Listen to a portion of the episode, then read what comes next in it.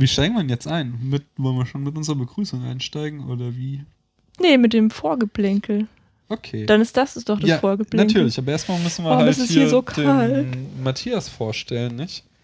Ähm, hallo Matthias, Hallo Matthias. du bist heute hier zu Gast im Spätfilm. Wer bist denn du? So äh, zugeschaltet in die Metropole Frankfurt aus der Provinz äh, Berlin ist der Matthias. Ähm, Jetzt Wie- hast du schon viel verraten, finde ich. unglaublich. Wie kommt's, dass du hier bist? Ne, du hast mich gefragt, ob ich äh, mitmachen möchte beim Spätfilm. Das stimmt. Und was hast du äh, zu, wir schauen heute ähm, Dingsbums, wie heißt das? Jurassic Park haben wir geschaut. Wir sprechen drüber. Und was hast du für eine persönliche Beziehung zu dem Film? Naja, erstmal äh, ist es ja so, dass ähm, du und ich, wir uns ja schon ein bisschen länger kennen. Oh, schon wieder ein Und, Geheimnis ähm, verraten. Oh ja, das haben wir schon wieder ein Geheimnis verraten. Immer diese Und, ähm, persönlichen Daten. Ich weiß nicht, lass es stehen unsere Fans 1993 gewesen sein. Da hat meine Mama, die Lehrerin ist, ähm, im, in, im Ethikunterricht sprachen die wohl über Gentechnik, glaube ich. Und ähm, da hat sie mit den Schülern, ich weiß nicht mehr genau, ob sie das komplette Buch gelesen haben oder ob sie auch Auszüge gelesen haben, haben sie auf jeden Fall Dino Park gelesen. Das hat sie mir damals ans Herz gelegt und äh, wir, die wir damals aufgewachsen sind, ohne Fernseher, äh, die wir noch gelesen haben, habe ich das Buch natürlich sofort verschlungen und habe dir davon erzählt. Und ich kann mich noch an eine an ein Gespräch erinnern, wo du meintest, "Ja, es ist doch total unrealistisch. Wie laufen die dann durch die Stadt oder was, die Dinosaurier? Nein, die sind in einem Park eingeschlossen und so, so gentechnisch hergestellt. Naja, wie auch immer, ähm, Matthias- nachdem ich das Buch durch hatte, hast du es auch gelesen? Ja, wolltest du was sagen? Nee, ich hatte nur an diese äh, Stories, was du mir immer von Büchern erzählt hast. Ich weiß das gleiche noch vom Herr der Ringe. Ähm, nur war das irgendwie so äußerst unspektakulär, was du mir vom Herr der Ringe erzählt hast. Äh, So, nur hast du mir immer so, ja, die laufen da so rum und dann fahren sie Boot und, und ich hab echt Wo lange fahren die denn da Boot? ja auf dem Anwin da so. Aber ich habe so lange nicht gerafft, was so jetzt das Besondere an dem Buch sein soll. Weil deine Story halt nicht so spektakulär war.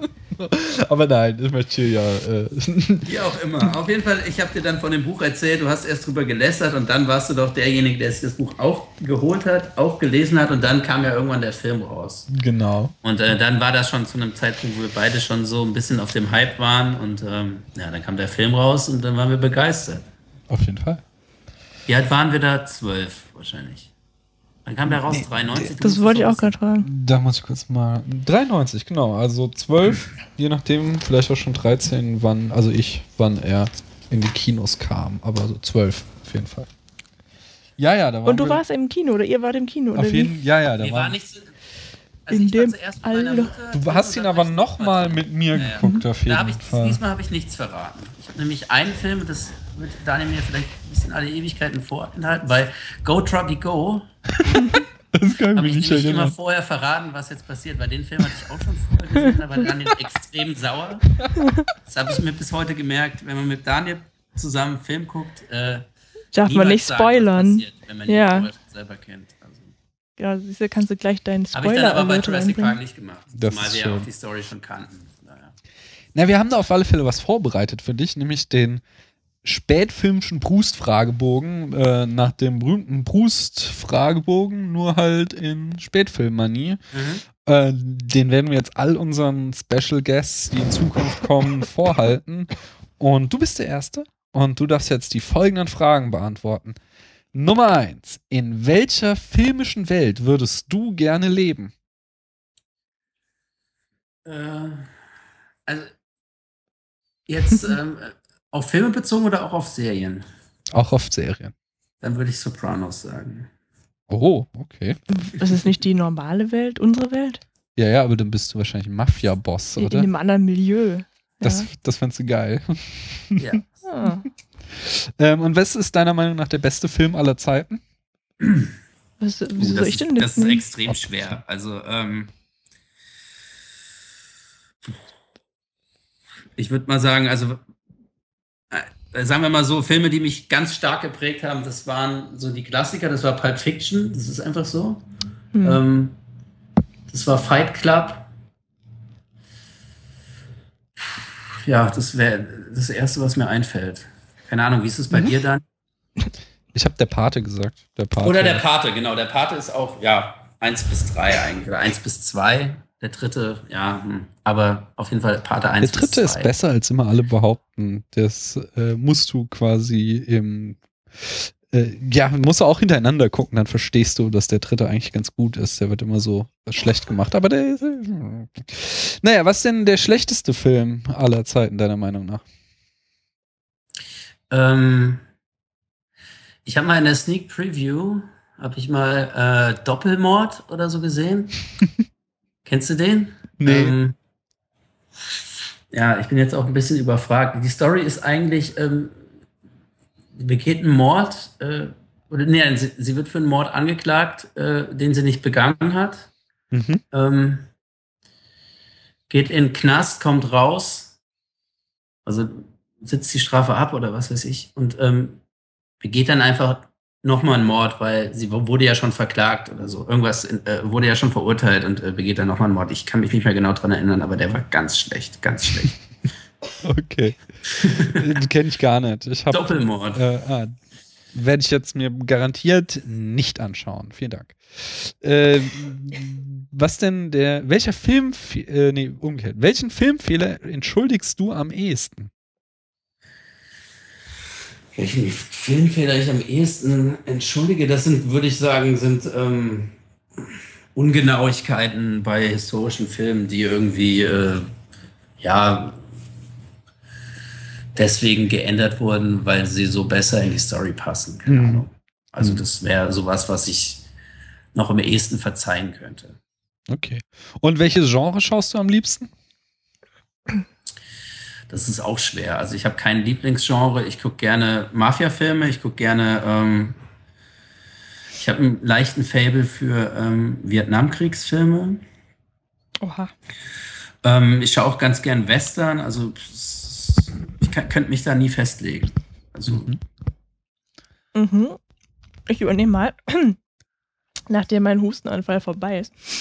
Ähm, wer ist deiner Meinung nach der beste Protagonist der Filmgeschichte? Das ist ganz klar Mark Hamill. Ganz klar. Also Luke Skywalker nein, natürlich oder nicht. Mark Ja, war ein Hamill in den späteren Pornos, die er gedreht hat. Nein, nein, nein. Ich weiß nicht, ich habe ein bisschen überlegt. Also ich würde. Al Pacino wäre jetzt sowas. so- Also uns geht, es, uns geht jetzt nicht um den Schauspieler, sondern um die Rolle, welches die beste Rolle ist. Scarface. Scarface. Okay. Mhm. Was ist der schlimmste Filmfehler? Für mich der schlimmste Filmfehler ist, wenn man äh, äh, äh, Mikros im Bild sieht. Also Okay. äh, Mhm. ja, das finde ich äh, am allerschlimmsten eigentlich. Das Ja, das zerstört stimmt. alles. Also das zerstört die komplette Illusion des Filmes, wenn man weiß, okay, hier hängt die Kamera, äh, hier hängt die, das Mikro im Bild, so, das geht gar nicht. Mhm. Und äh, gleich dran anschließen, was verabscheust du allgemein in Filmen am meisten? In Filmen am. ich- Ich verabscheue am meisten, wenn Filme einfach dumm sind, einfach schlecht sind und äh, unrealistisch. Also das hat jetzt nichts damit zu tun, dass ich jetzt, äh, keine Ahnung, ungern irgendwie Fantasy oder so gucke, sondern einfach ähm, unrealistische Handlungsstränge. Äh, Also unlogisch. irgendwie. Unlogisch, Mhm. ja, unlogisch oder unrealistische ähm, ja, Dinge im Film Mhm. regen mich tierisch auf. Also ich habe zum Beispiel jetzt auch aufgehört, ähm, House of Cards zu gucken, die Serie, weil Mhm. ähm, mich da so ein paar Dinge aufgeregt haben, die, ähm, naja, ich will das jetzt nicht ausbreiten, aber das ist für mich dann auch teilweise bei Serien ein Grund, einfach dann es nicht mehr zu gucken. Mhm. Bei Serien kann ich das sehr gut nachvollziehen. Da bin ich auch bei vielen schon so ausgestiegen. Ähm, was ist der beste Kriegsfilm, der je gemacht wurde? Ich würde sagen, Apocalypse Now ist, also zumindest was das ähm, Vietnamkriegsfilmgenre anbelangt, finde ich so für mich die, das Nonplusultra immer noch. Auch wenn ich ihn schon irgendwie 15 Mal gesehen habe und quasi mitsprechen kann. Wow, ich, ich habe den immer noch gar nicht gesehen. Ich bin, da muss ich noch eine Lücke füllen, auf jeden Fall. Ja, Und du. was ist das beste Filmzitat? oh Gott. Das kenne ich gar nicht. Das kommt wirklich häufig vor. Schneidet ja. ihr das eigentlich, wenn ich jetzt so lange überlege? Oder? Nee, nee, Nee. das müssen sich die Leute alles anschauen. So. Ich habe keine Ahnung. Okay, ist ja auch nicht Ähm, schlimm. Du kannst auch die Frage skippen einfach, nicht? Ähm, Ich liebe den Geruch von Napalm am Morgen. okay, und Das kann sogar ich, ja, obwohl ich keine Kriegsfilme kenne. Obwohl ich Apocalypse Now nicht gesehen habe, kenne ich das auch. Ja, ich, ich bin immer so ein bisschen zwiegespalten. Apocalypse Now oder Full Metal Jacket. Also das ist, ähm, das Mhm. sind so meine, was, was Kriegsfilme anbelangt, sind das so meine beiden Lieblings, Lieblingsfilme eigentlich. Mhm. Und was ist der dramatischste Filmtod? Was Ja, war? Das ist doch ganz klar, das ist doch ganz klar äh, äh, Titanic.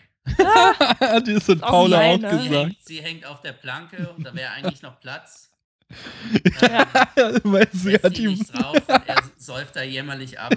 Ja, ich habe bis dass sie da mal so ein ja. bisschen Platz macht und er vielleicht da auch drauf kraxeln kann. Nein. Sie muss da einfach alleine liegen. Ja. Dann, wenn sie dann am besten, er ist untergegangen und dann pfeift sie immer so. Komm zurück, zurück. Ja, sie Das pfeift doch, um selbst gerettet zu werden. Sie denkt das nur an Aber sie sich. sagt doch dann immer, komm zurück, komm zurück. Ja, okay. Also ich habe bis zum Schluss auch geglaubt, dass er nicht untergeht, ja. Aber gut. Aber jetzt habe ich das noch nie gesehen, dass da noch Platz ist auf der Plank. Ja, das habe ich mich auch schon oft gefragt, aber dann dachte ich, okay, wenn er sich da auch noch festhalten würde, dann wird Ja, dann wahrscheinlich dann bestimmt- umkippen ja. und Ja, untergehen. Also, Was ist ähm, die wichtigste Erfindung in der Geschichte des Films? Die Kamera? Hat Paula auch gesagt. Ich merke schon, ihr seid voll auf einer also die Wellenlänge. Frage ist halt auch so. Hm. Was ist der, nee, doch, welches ist der beste religiöse Film? Na, also, da gibt es kein, kein, keine zweite Antwort außer äh, äh, äh, The Passion of the Christ. Also ich meine, dieser Film. Von Mel gibt's- Gibson.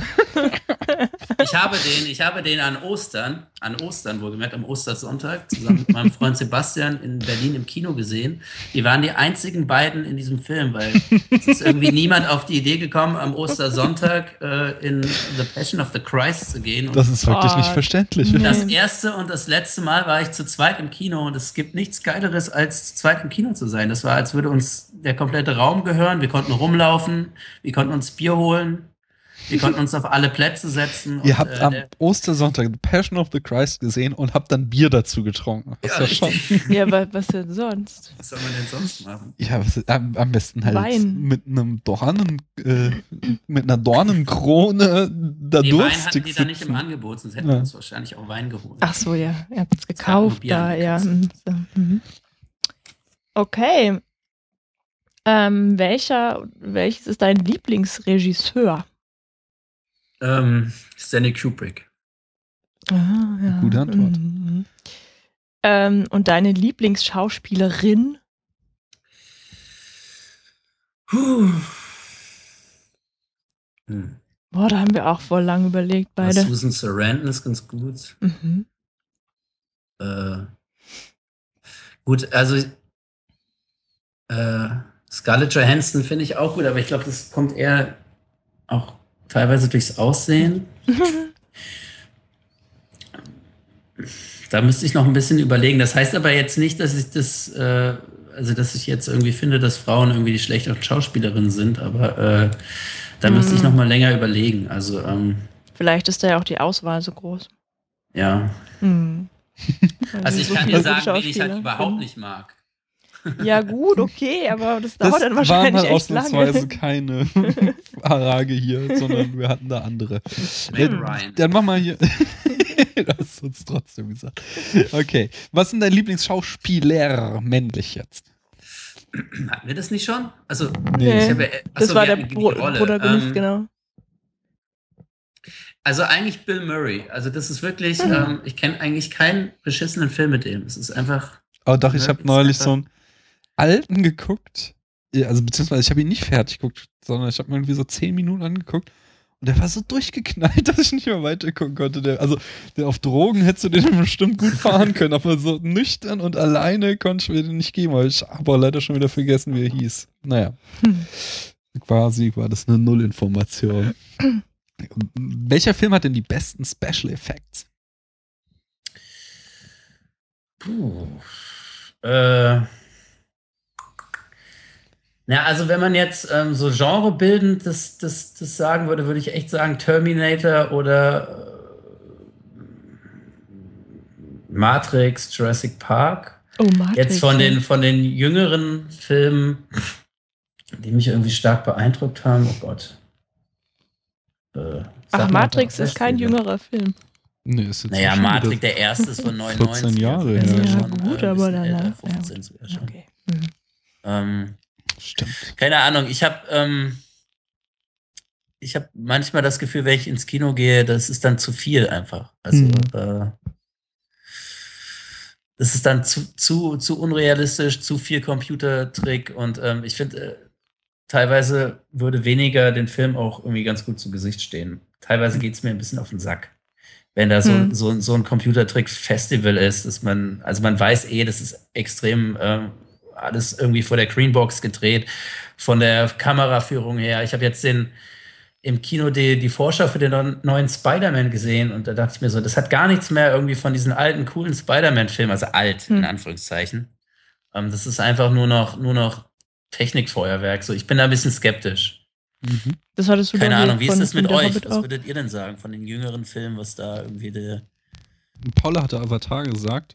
Ach Mir so, geht ja, es da klar. ganz ähnlich wie dir, dass ich, ähm, also ich hatte zwar einen dievischen Spaß beim Hobbit, aber es ist auf der anderen Seite halt, hat er sämtlichen Realismus verloren. So, während es so bei Herr der Ringe noch darauf ankam, das alles möglichst echt aussehen zu lassen, trotz dieser Fantasy-Welt, ist es halt irgendwie jetzt bei den Hobbit-Filmen, diese Fluss, äh, hast du den zweiten Hobbit gesehen Ja, jetzt? ja. Wie die da in diesen Fässern auf dem Fluss drin, das ist eigentlich ein Computerspiel, so. Also, Ja, das ist ein Computerspiel. Wie die Es da- aber, also- ähm, ich habe den in 3D gesehen und ich muss sagen, also was die 3D-Effekte anbelangt, war der Hobbit. Ich habe jetzt auch noch nicht so viele äh, Mhm. Filme in 3D gesehen. War aber der Hobbit, finde ich, noch der beeindruckendste. Aber du hast schon recht, auch ähm, dann am Ende die Szene, wo dann diese, diese Goldstatue zerschmilzt. Also das war Mhm. schon, äh, keine. Ahnung. Und das nimmt halt im Ganzen so die Dramatik, also du hast die Dramatik, du hast doch nie das Gefühl, dass irgendjemandem da wirklich ernsthaft was passieren könnte, sondern äh, denkst halt so, okay, falls einer stirbt, dann halt nächstes Leben und ja weiterspielen. Beim So. Hobbit Also, stirbt ja auch keiner. Ja, also wer das stirbt ist- denn da? Niemand. wird noch passieren, nicht? Spoiler. Achso, ja, Also- wir spoilern hier übrigens. Äh, Ja, das hab ich doch. Also ich finde aber, also mich stört es halt gar nicht, weil wenn Mhm. ich einen Film angucke, dann vergesse ich solche Sachen irgendwie auch. Genauso wie ich, wenn ich auf einem Mini-Bildschirm einen Film angucke, ähm, das drumherum irgendwann nicht mehr sehe und, und wie ich bei einem Schwarz-Weiß-Film den Film dann auch sehe, ohne dass mir auffällt, dass da keine Farben dabei sind. So ist das bei diesen Special Effects auch. Nur wenn halt bei diesen 3D-Filmen irgendwas echt grottig unscharf ist, dann, Ja, also dann sehe fand- ich das noch und dann stört es mich halt auch. Ne? Ich fand den Hobbit ziemlich cool, den zweiten Teil. Also, ähm, Ich fand den, also ich habe mich da auch wirklich gut amüsiert, aber ich finde, es fehlt halt wirklich so dieses emotionale Investment. So, wenn äh, Frodo, Investment. ja, wenn Frodo in den Gefährten da den Speer in die Seite kriegt, da denkst du echt, oh Scheiße, so, um den ist es jetzt geschehen. Aber wenn jetzt hier irgendwie da, äh, was, der dicke Bombu in seinem Fass ein halbes Dutzend Orks ummäht, so, habe ich nie wirklich Angst darum, dass ja, dem jetzt irgendwas auch keine geschehen Angst, könnte. Weil ja immer Legolas äh, um die Ecke Ja. surft kalt macht. Überhaupt Also das ist- Sinn. Warum ist Legolas überhaupt in diesem Film drin? Der ist einfach nur da, um äh, blond durchs Bild zu huschen. Am besten immer auf dem irgendwas, was er als Surfbrett oder Skateboard benutzt, um dann die Das kam mir sehr bekannt vor, ja. Ich mag ja Filmreferenzen, also das stört mich nicht. Ja, aber der Legolas da war doof. Der war Nee. auch echt unsympathisch. Ja. Nee, sein Papa war unsympathisch. Ja, der war irgendwie echt strange. Ist halt ein Elb, nicht? Hier, machen wir weiter. Was sind die beste Filmmusik? Oh. Ich finde jetzt wirklich äh, äh, äh, die Filmmusik von Jurassic Park ziemlich gut. Ich hatte die Also- auch. Ich hatte jetzt irgendwie seit zwei Wochen Dauerohrwurm davon. Aber ähm, das ist schon recht. Die ist schon ziemlich gut. Ich hab's schon wieder vergessen. Ich darf es jetzt nicht summen, sonst kriegen wir Probleme mit der GEMA. Die ist da hart hinterher. Äh, und äh, guckst du Filme auch mal als Nebenbeschäftigung, so nebenbei, oder guckst du immer total konzentriert einen Film? Ähm, ich gucke, wenn dann Filme wirklich konzentriert. Also, äh, nee, also Zumal sich mein, mein Filmschauverhalten auch total geändert hat, weil ich fast überhaupt keinen Fernsehen mehr gucke. Also wenn ich Filme gucke, dann gezielt. Mhm. Okay. Also nebenbei gar nicht. Also es sei denn, es ist wirklich irgendein Nonsens, äh, der mal irgendwie im, im Fernsehen kommt, aber dann, keine Ahnung, spiele ich am Handy rum oder so und folge dem Film nicht. Bei Tatort ist es öfter mal so, dass ich nur so halb zuschaue, aber das ja, ist halt Tatort. Der Tatort hat einen Grimme-Preis Das guckst du ja auch nur, weil es halt Sonntagabend kommt. Oder Ich glaube insgesamt der Tatort als Entität. Okay. naja. Jetzt kommt die aufschlussreichste Frage. Ähm, welche Rolle würdest du gerne spielen?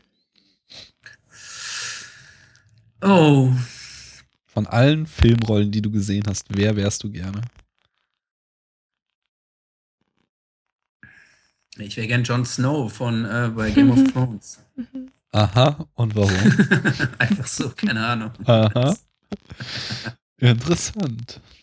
Okay. mm, Und dann noch, welches ist dein Lieblings-Disney-Film? König der Löwen. Oh Gott. Dein Lieblingssportfilm? Mhm. Ähm, das ist schwierig, aber ich habe es ja im Vorgespräch dem Daniel eben schon erzählt. Ich habe jetzt, ähm. Mhm. jetzt letztens Rush geguckt. Ähm, Das Mhm. ist dieser Film mit Daniel Brühl über, ähm, wie heißt er denn? Den Niki Lauda. österreichischen Niki Lauda mit dem äh, kaputten Ohr. Und der hat mich echt überrascht. Der war wirklich gut. Okay. Ähm, ob das Mhm. jetzt der beste Sportfilm ist, den ich jemals gesehen habe, ähm, ich weiß nicht, ist Fever Pitch verfilmt? Keine Ja, Ahnung. Ist verfilmt. Okay, habe ich nicht gesehen, aber wird nicht gut sein. Aber Fever Pitch ist auf jeden Fall das beste Sportbuch, was ich jemals gelesen habe, Fußballbuch. Mhm. Ähm, ich weiß nicht, mir fällt dann noch an jedem gottverdammten Sonntag ein. Das ist. Du kennst echt von- viele von Oliver, Sportfilme. von Oliver Stone oder so. Der ist auch ganz gut, so ein also- Footballfilm, aber Ist dir das auch eingefallen? Ja, ja, Sportfilme okay. sind jetzt nicht so mein, so mein Lieblingsgenre eigentlich. Weil. Ähm, Wessen sind es schon? Sportfilm ist eher so das gibt ja auch, Stiefkind, oder? also keine Ahnung, ich habe ja auch wenig, wenig ähm, Bezug zu amerikanischen Sportarten und deutsche Sportfilme gibt es ja kaum, weil Das Wunder von Bern. Das ist mir auch gerade das ist eingefallen. Ja. ungefähr der beschissenste Film, der jemals über Fußball gedreht wurde, glaube ich. Soll ich dir sagen, was mein Lieblingssportfilm war? Ja. Cool Runnings. Ach so. Ja, okay, den habe ich vergessen. Der ist super. Der ist auf jeden Fall gut, ja. Welches Gefährt aus einem Film würdest du gerne fahren oder auch DeLorean. fliegen? Okay. ähm, und welchen Film guckst du, wenn es dir schlecht geht?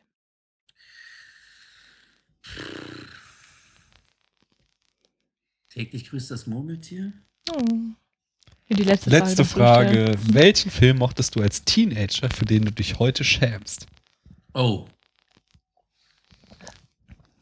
Äh, Dings, hier, ähm, der Film mit Alicia Silverstone. Clueless, Batman? was sonst? ja, genau. Jawohl. Okay, in dem Sinne würde ich sagen, fangen wir mal an, oder? Jawohl, geh mal in Medias Res. Das heißt, jetzt kommt das Intro. Okay. Genau. How do you know they're all female? Or does somebody go out in the park and pull up the dinosaur skirts? We control their chromosomes. It's really not that difficult. All vertebrate embryos are inherently female anyway. They just require an extra hormone given at the right developmental stage to make them male. We simply deny them that. Deny them that? John, the kind of control you're attempting is, uh, it's not possible. Listen, if there's one thing the history of evolution has taught us, it's that life will not be contained. Life breaks free, it expands to new territories, and it crashes through barriers painfully, maybe even dangerously, but, uh, well, there it is. There it is. You're implying that a group composed entirely of female animals will breed? No, I'm, I'm simply saying that life, uh, finds a way. Man soll ja Intros nie anmoderieren. Darf man da überhaupt reinschätzen? Nee, das ist das zweite. Man soll ja auch nicht in Jingle reinschwätzen. Ja, du kannst es ja vielleicht dann schneiden, nochmal drüber ziehen. Ich lasse es einfach, um zu zeigen, was für Noobs wir sind. Hallo Paula. Hallo Daniel. Hallo Matthias. Hallo Daniel. Hallo Matthias. Äh, hallo liebe Zuhörer und Und hallo liebe Zuhörerinnen. herzlich willkommen zum Spätfilm. Kino in deinem Gehörgang. Heute sind wir zu dritt. Wir haben einen Special Guest eingeladen, der freundlicherweise auch zugesagt hat. Mit dem wir auch schon eine halbe Stunde geredet haben. So, das, das wird eh keiner jetzt erst zuschalten, von daher kennen dich schon Ja, alle okay, und gut. äh, Genau. du bist schon äh, voll integriert, deswegen können wir gleich dazu übergehen. Welchen Film haben wir denn heute geguckt, Matthias? Jurassic Park. Genau. Und wir fangen ja immer so an. Äh, achso, nee, erstmal fangen wir immer so an, dass wir grob sagen, wie hat dir denn der Film gefallen? Das ist einer meiner Lieblingsfilme. Mhm. Seit Kindheit an. Ja. Wie fandst du den Film, Paula? Ich finde den super. Ich stehe auf Dinos. Und, und ich muss sagen auch, dass ich total überrascht war, wie gut der Film immer noch funktioniert. Weil ich dachte, ich habe ihn echt lange nicht mehr gesehen und ich dachte so, ja gut, jetzt über 20 Jahre alt, die Dinos werden bestimmt nicht mehr so geil sein. Und ich meine, er hat auch ziemliche Schwächen in der Handlung, da müssen wir noch drauf kommen. Aber trotzdem. Und die er, waren schon immer da. Ja, ja, aber trotzdem hat er mir unglaublich viel Spaß gemacht, der Film. Also. Und selbst die Dinos. Also ich habe ihn ja, Ja. auch jetzt vor kurzem mal auch in der amerikanischen Originalversion gesehen, was jetzt nichts mit den Dinos an sich zu tun hat, aber ähm, auch die Animationen sind eigentlich immer noch, also kann man sich immer noch angucken. Es Ja. ist jetzt nicht irgendwie, Das- dass es jetzt super veraltet aussehen würde. Ja, das fand ich halt auch so cool an dem Film. Das war allerdings auch das Einzige, glaube ich, was mir gefallen Echt? Das Einzige. Also- hat. Ja. Wow. Aber gut, das hat halt schon einen großen Stellenwert. Mhm. Mhm. Auch nochmal kurz vorweg sage ich, dass wir hier spoilern. Der Film ist 20 Jahre alt, den hat eh jeder schon gesehen. Das heißt, wir nehmen kein Blatt vor den Mund, sondern äh, werden hier jedes noch so dreckige Detail der Handlung verraten. Und zwar ähm, machen wir es ja mal so, dass wir die Handlung in fünf Sätzen wiedergeben. Und als Neuling darfst du das übernehmen, Matthias. Versuch uns mal in fünf Sätzen zu erzählen, worum es in Jurassic Park geht. Dinosaurier sterben aus. Vorher haben die Mücken Dinosaurier gestochen, sind im Harz eingeschlossen. Was für Harz denn eh. Harz. Werden zu Bernstein. Das waren jetzt schon drei Sätze. Forscher Ja. buddeln Bernstein aus, klonen Dinosaurier, Park wird errichtet, alle sterben. Da merkt man, dass du wahrscheinlich noch keine einzige Folge von uns ganz durchgehört hast. Sonst wüsstest du, dass die fünf Sätze nur so eine Floskel sind. Wir haben es noch nie geschafft, die Handlung in fünf Sätzen darzustellen. Ich finde, hat das total gut wiedergegeben. ähm, ja, super. Okay, gut, Ähm, weiter. Äh, ja, jetzt habe ich den Bladen ver Faden verloren. Obwohl ja eigentlich das mit dem alle sterben nicht stimmt. Da können wir ja vielleicht später nochmal drauf Ja, eben. Unterschiede zwischen dem Buch Auf jeden Fall. Naja. Ich sag mal ein paar Eckdaten zu dem Film. Der ist 1993 in die Kinos gekommen. Das Genre ist schon mal so ein Problem. Wir sind irgendwo zwischen Science Fiction, Horror, Abenteuer und Actionfilm. Horror. Mhm. Ah, dieser Arm, das ist Horror. Ja, auch, also Der- die der ganze, die ganze Inszenierung Die ganze- und Dramatik ist Horror. Die ganze Also, Figur der, der Ellie Sandler, heißt sie so? Das ist auch der einer schon reinste Horror. nach. Okay, okay. ja, überhaupt Kinder im. Film. Nein, aber wie der ähm, T-Rex inszeniert ist und so, das ist schon alles klassische Horrorfilmlogik. Auch so wie, es sterben ja nur die Bösen. Das ist ja auch total absurd so.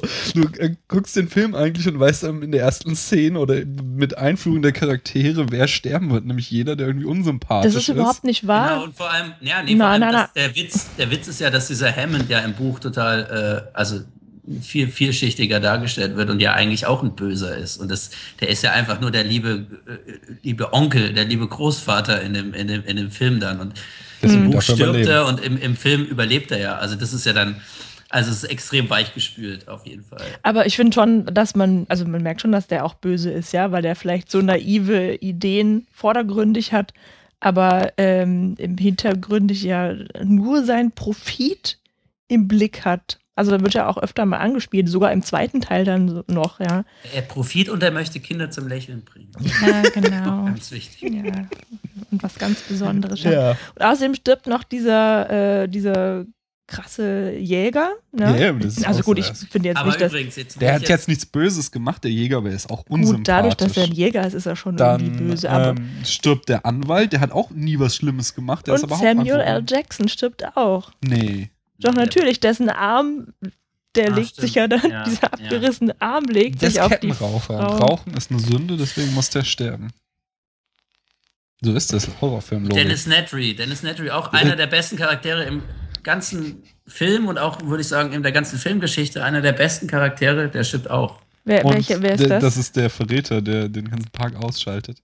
Der, und, Ach, das wenn du jetzt schon sagst, einer der besten Charaktere in der Filmgeschichte, ich muss auch hinzufügen, einer der schlechtesten Autofahrer in der ganzen Filmgeschichte. ja, das Diese- sagt ja nur, wie äh, nervös der diese Kerl Nummer, äh, das ist schon extrem albern, wie der dann in den Kragen landet. Weil, also, ich meine, der hätte einfach nur mal kurz auf die Bremse treten müssen und er hätte überlebt. So. Der hat Regnet wie Sau da. Ich meine, Ja, fahr immer aber- so ein Jeep, wenn du in Eile bist. Sorry, wegen der Nummer hat er wirklich den Tod verdient. So. Also, die ganze Dino-Klau-Geschichte ist mir egal, aber. Ich fand es total realistisch. So würde ich wahrscheinlich fährt. auch fahren, wenn ich Ich nur glaub, mir wär's 20 Minuten Zeit gegangen. hätte und alles so. Naja, jedenfalls ist das Drehbuch von äh, Michael Crichton himself und David Köpp.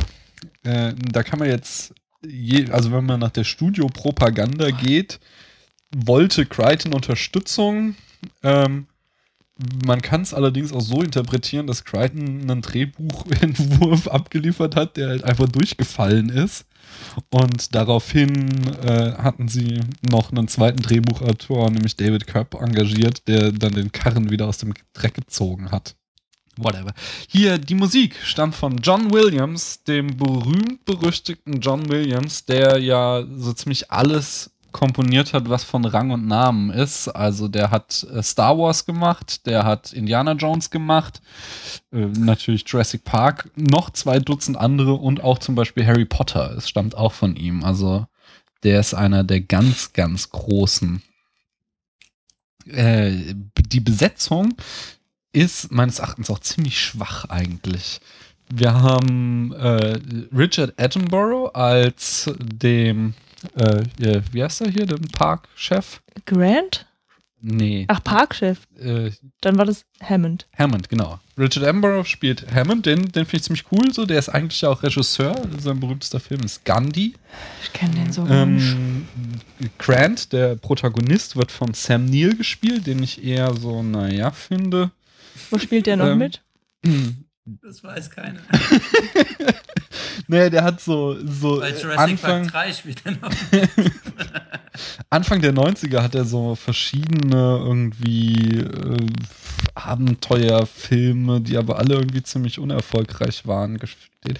Aber vor allem Ding, halt auch die Rolle und wie er es spielt, das ist irgendwie Indiana Jones verarme, oder? Also, das ist original alles Indiana Jones, nur dass es halt ein Paläontologe ist und kein ähm, Archäologe.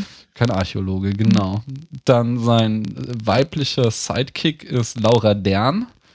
Äh, die spielt, wie heißt sie, die Frau? Die Paleo. Ellie Sandler, glaube ich. Ellie Sandler, genau. Äh, Ellie Sattler, meine ich. Sattler, ja. ja Ellie pardon. Sattler, Wir sind gut informiert auf jeden Fall. die, ich dachte, die finde ich okay, aber jetzt auch nicht irgendwie besonders herausragend. Ich, ich Ähm, finde die extrem nervig, aber gut. echt? Findest du die so schlimm?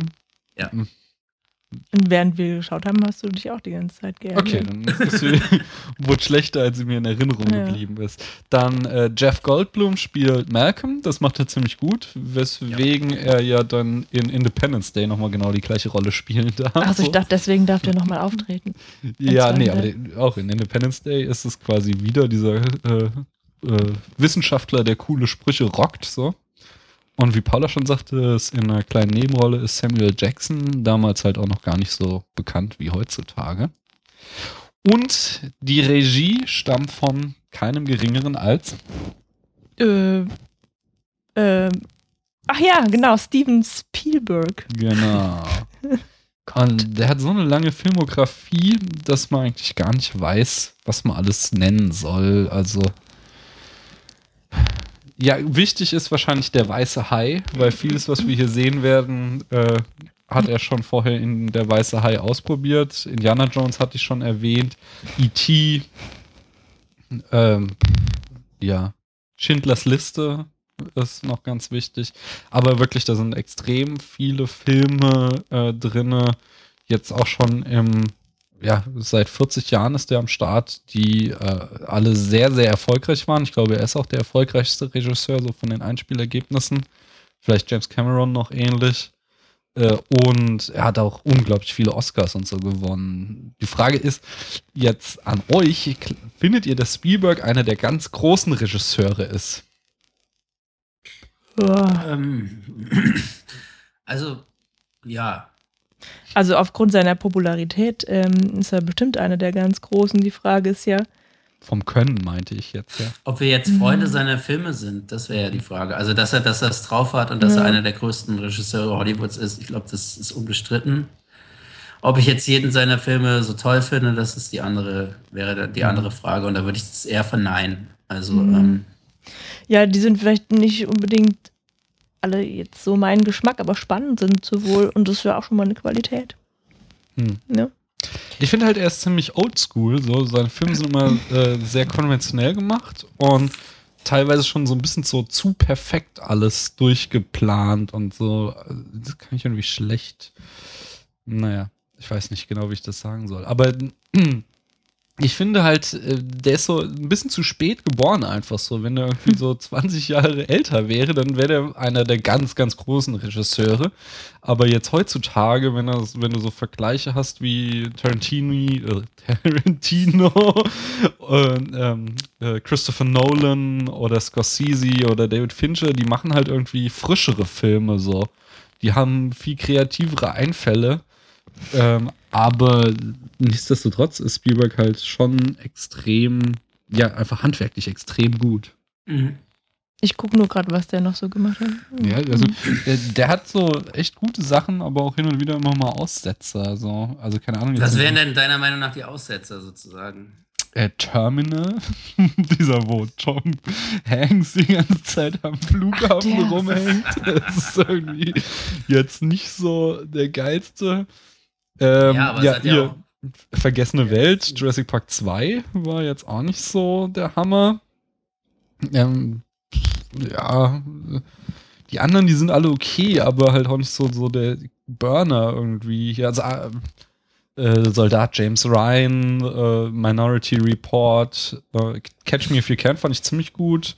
Okay, Krieg der Welten war auch extrem schlecht. So, denn, ähm Soldat James Ryan ist ja auch so eine Sache. Der ist ja am Anfang gut und dann wird er immer schlechter zum Ende. ah, okay. Und ja, genau, noch so ein Aussetzer war natürlich Indiana Jones und das Königreich des Kristallschädels. Mm, naja, also. ja? Kann man sich drüber streiten. Ah. Stimmen, die sagen, der hat das Erbe entweiht mit dem Film, sozusagen. Aber ich fand den Film jetzt gar nicht so schrecklich. Nee? Nee. Aber der hat die anderen. Trotz des Kühlschranks? Nein, ich weiß nicht. Ja, gut, jetzt, wenn man die ersten, äh, wenn man die, die, die vorherigen Filme, die ersten drei mit dem vergleicht, dann ist es natürlich schon ein Abstieg. Aber ganz so schlecht, wie er gemacht wurde, finde ich nicht eigentlich. Hm. Aber gut, wir, wir, sprechen ja über Jurassic Park und nicht über so sieht's Indiana aus. Jones 4. Ähm, Tja, möchte vielleicht mal jemand was über Jurassic Park sagen? Ja, wie Womit sollen wir anfangen? Ich. Äh, boah, ich weiß auch gar nicht, wie man da einsteigen soll. Die Handlung haben wir ja nun. Mhm. äh, Kurz umrissen. Ja. Ich kann ähm, mit dir einen Einstieg liefern. Meines Erachtens ist das Leitthema des Films eine unglaubliche Technikskepsis und äh, Fortschrittsskepsis. Du hast das vorhin schon angedeutet, Matthias, mit dieser, äh, dass sie da Gentechnik sehr äh, kritisch betrachten, aber das ist nicht alles so. Eigentlich alles was irgendwie mit Fortschritt und Technik in dem Film präsentiert wird, wird als schlecht dargestellt. Das fängt schon ganz am Anfang an, wenn Grant da irgendwie äh, da mit so einer Explosion sie auf dem Computer ein Dino-Skelett darstellen und er sich darüber beschwert, dass das überhaupt keinen Spaß mehr macht und dann irgendwie auch noch der Computer kaputt geht, ja. als er ihm in die Nähe kommt ähm, dass dieses Motiv, dass Grant halt irgendwie so der Anti-Techniker ist, zieht sich halt mhm. halt durch. So zum Beispiel, er kriegt die, ähm, die, die Sicherheitsgurte in dem Helikopter nicht zu und dann knotet er sie halt einfach als Indiana Jones zu. Hey, aber das ist ja, das ist ja keine Technik, also das ist ja einfach nee, eine Mechanik. Das geht dann, in die Richtung auf jeden Fall. Dann der, äh, dann, also so Malcolm ist ja auch der Mahner die ganze Zeit, der labert, also der hat ja eigentlich nur die Rolle, die ganze Zeit den erhobenen Zeigefinger zu haben. Die Natur bahnt sich ihren Weg. Das Leben findet einen Weg, bitteschön. Und äh, auch noch der Mangel an Demut in diesem Raum kotzt mich an. so ähnlich. Ja, es ist also der der ja, erzählt denen die ganze Zeit, wie scheiße sie sind, weil sie äh, ja modern sind quasi. Und dann ist es ja auch typisch, dass der Nerd äh, quasi der Verräter ist, der dann den Park abschaltet und überhaupt, dass sie sich auf Computer verlassen ja, haben. Und solchen Leuten kann man auch nicht Technik vertrauen. und so. Also es ist wirklich, Ich auch. wird alles, was irgendwie mit Technik und halt Biotechnik zu tun hat, wird als schlecht dargestellt und nur menschliche Werte sind das Wichtigste. Das Ganze, das, das kulminiert so in einer echt albernen Szene, wo Ellie Sattler mit Hammond äh, in dem Hotel sitzen Mhm. und äh, Hammond äh, isst das Eis, weil es sonst schmilzt. Und sie reden irgendwie darüber, was passiert ist. Und dann meint Settler tatsächlich, dies ist ein Problem, wo er mit Gedanken und Logik keinen Ausweg finden äh, kann. Da helfen nur noch Gefühle. Gefühle. Ja, das hat so überhaupt keinen Sinn. So, so. Hey, also und die Dinos dem- rennen jetzt hier rum. Mit Gefühlen gegenübertreten oder wie, hey, also komm. Ja, mal. dieser Dialog ist ziemlich sinnfrei, einfach nur. Aber das ist halt einfach so dieses komplette Thema immer ähm, die bösen Wissenschaftler und was sie nicht alles für schreckliche Erfindungen machen, die immer nur ausprobieren wollen, ob etwas möglich ist, aber sich nie Gedanken machen, ob es denn auch sein sollte. So. Ja, aber das ist doch total die wichtige philosophische Frage oder ethische Ja, und das ist, Frage. das ist ja auch das, was eigentlich im Buch transportiert wird. Das Buch ähm, transportiert ja diese, eigentlich diese Kritik an der Gentechnik. Also das Buch speist sich ja eigentlich tendenziell eher aus dieser Kritik an der Gentechnik und ähm, Hm. da raus, dass der, dass der Mensch eben versucht, in die Natur mittels Gentechnik einzugreifen und dass das nur nach hinten losgehen kann. Das verwebt oder ja, verwebt er dann Hm. Crichton dann mit dieser, mit dieser ähm, Chaos-Theorie. Das kommt ja in dem Film nie wirklich raus, wenn, wenn, wenn, äh, wie heißt da der Wissenschaftler? Ich, ich, ich Malcolm. vergessen. Wenn Malcolm äh, über die Mhm. Chaos-Theorie spricht, das ist dann eine Szene, wo er dann, dann Ellie das erklärt, was die Chaos-Theorie ist, anhand dieses Tropfens, der dann die Hand runterläuft. Also so. ich hab's Das nicht erklärt er ihr und im, im Hintergrund laufen die Kinder schon aus dem, aus, dem, aus dem Auto raus und so. Also das geht im Film eigentlich total unter. Wobei Das es ja eigentlich im- eine im- schöne, ja, das schöne Szene ist, wenn dann die Kinder Position. rauslaufen. Hm. Ja, ich muss ja aber mal ganz ernsthaft sagen, ähm, äh, es gibt so einen YouTube-Kanal Cinema Sins und der hatte so einen Leitspruch, The Book Doesn't Matter. Und Ja, okay. äh, wenn Na hier gut. Crichton auch noch so viel über äh, Chaos-Theorie schreibt, das, wir sprechen hier über den Film, nicht über das Okay. Buch. Ja. Aber ähm, Also gut, es ist dann, ähm, vielleicht kann man dann durch Malcolms äh, dämliche Sprüche das immer wieder, also versucht der Film das tatsächlich auch mal anzudeuten, Ja, genau. diese Kritik, ja, ähm, sie geht halt leider nur unter. nee, finde ich eben nicht. Also Und, es gibt, also, Einerseits Ach ist das so. schon durchaus positiv, weil, also verglichen mit zeitgenössischen Actionfilmen gibt es halt nicht so einen Subtext.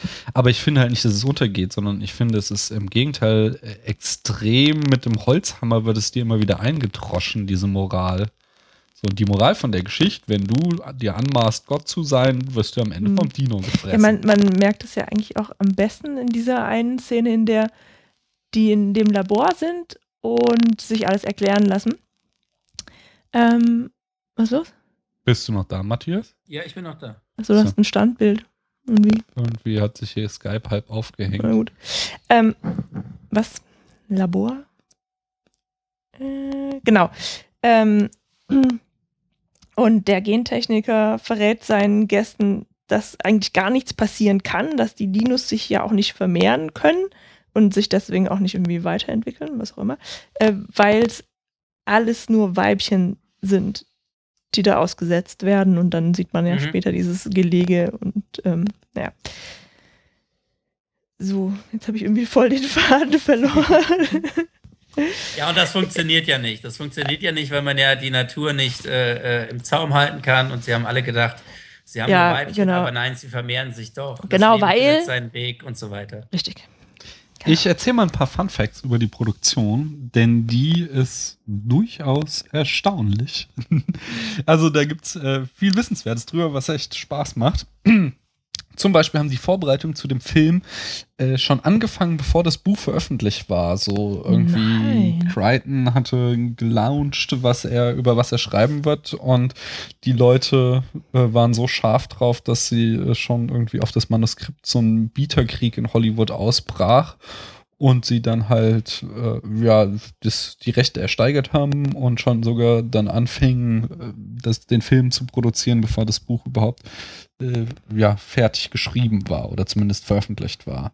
So waren die dann über äh, über zwei Jahre lang in der Präproduktion, hm, wo sie halt äh, zum Beispiel viele Studien darüber gemacht haben, wie sich äh, lebende Wildtiere bewegen, um das halt für ihre Dinos äh, zu machen. Aber ein anderer sehr ausführlicher Aspekt der Präproduktion war, dass sie sich halt überlegt haben, wie machen wir das, wie stellen wir diese Dinos dar. Also anatomische Bewegungen jetzt und nicht Genau. in welche Richtung die Genau, na, man, wie sieht Mhm. es aus, wenn sich so ein Vogel vor einem Ding äh, bewegt oder wie sieht das aus, wenn sich ein äh, Reptil bewegt. Mhm. So. Und äh, genau, diese äh, die ähm, der Clou war dann halt, dass sie äh, auf zwei Techniken zurückgegriffen haben, um die Dinos ähm, darzustellen. Einerseits hatten sie ganz klassisch halt Roboter mit einer Gummihaut überzogen, äh, Mhm. waren die Dinos und dann, und das ist halt auch das, was den Film äh, so herausragend macht, hatten sie halt computeranimierte Dinos. Und zwar hatten sie zuerst, wollte Spielberg das nicht, weil als Der wollte er, keine Computer. Genau, als er Weil halt der hörte, so ein Technikfeind ist. Te Te Technophob. Nee, äh, Technophob. erstaunlicherweise ist er das ja gar nicht, wenn du seine Filme anguckst. Die sind ja immer voller technischer Spielereien. Denk nur an Mhm. E.T. so. Hm. Aber. Ja gut, aber er ähm, kritisiert es ja auch. Denk doch mal an AI. Ja. Ja, gut. Äh, Mach weiter. Hm. der, ähm, nee, das Problem war ein anderes. Als er halt hörte, so, ähm, sie, irgendwer hatte halt den Vorschlag bekommen, wir könnten die Dinos ja im Computer darstellen. Äh, mit äh, Terminator 2 war jetzt auch gerade der erste Film, in dem ganz massiv computeranimierte Bilder eingesetzt worden waren, ähm, gerade in den Kinos gewesen. Und ähm, Spielberg wollte das nicht, weil er halt dachte so, das sieht dann aus wie Super Mario Brothers, wenn er dann da computeranimierte Dinos hat. Und hat es dann stattdessen anfangs mit Stop Motion versucht. Aber es sah halt scheiße aus. Es hat ihm nicht gefallen. Und dann haben sie ihm doch mal Entwürfe gemacht, wie es im Computer aussah. Und er war so begeistert davon, dass er dann zu dem Typen von der Stop-Motion-Firma meinte, ähm, äh, dass er ja auf den Computer geht und der Typ dann sagte, ja, dann bin ich jetzt wohl arbeitslos äh, und Mhm. äh, Spielberg antwortete, sie meinen wohl ausgestorben. Uh, Und den Dialog haben sie dann sogar später in den Film übernommen. Richtig. Ähm, die, Zweite Szene, als dann äh, äh, Hammond, äh, äh, äh, Sadler und Grant empfängt in ihrem, in ihrem Wohnwagen. Nee, Bei später den ist das. Ausgrabungen? War, ist es nicht da? nee, das ist, Das nee, ist- da wissen die das ja noch gar nicht, dass sie in einem Ach, Dino stimmt, fallen. genau, dann Das ist sind, es- als sie das ist es Hot zum ersten Mal in das Hotel kommen, da sagt das Ah. Malcolm zu Ja, Grant. okay. Ähm, ein ganz anderer, äh, aber auch großes Problem war, waren die fahrerlosen Autos, die wohl, ich glaube, auch schon im Buch vorkommen und sie anfangs auch irgendwie Probleme hatten, wie sie das hinkriegen, denn die Technik existierte halt einfach nicht. Wir sind ja jetzt gerade so dabei, das erste. Wieso, das ist doch das gleiche wie in der Achterbahn. Ja, ja, aber diese Schiene war halt einfach nur eine Schiene und die, da fuhren ja die Autos nicht drauf, so, sondern das war ja einfach nur Deko. Das waren ja Ja, aber das stinknormale. hätten die doch so machen können, mit so einer, mit so einer Kette oder irgendwie Na, so. sie haben es auf alle Fälle anders gelöst. Und Mhm. zwar sitzen die Fahrer im Kofferraum und haben so ein kleines Display und das Lenker Ja, ist wie, halt bei diesem, wie bei diesem James Bond-Film eigentlich dann. Ne? Es gibt doch so eine Szene bei James Bond, wo er ähm, ja, da war mit seinem. Handy den BMW lenkt. Aber gut, Das das, ist nicht ganz das Gleiche. Die saßen halt hinten und hatten einfach einen Bildschirm, wo sie gesehen haben, wo das Auto hinfährt. Das musste ja auch nicht großartig fahren, sondern wie gesagt nur über diese Schiene immer. Ähm, achso, ja, die Raptoren waren teilweise auch Männer in Gummianzügen. So, glaube ich, zum Beispiel immer, wenn sie versuchen, durch irgendwelche Türen zu springen, so, dann. Krass.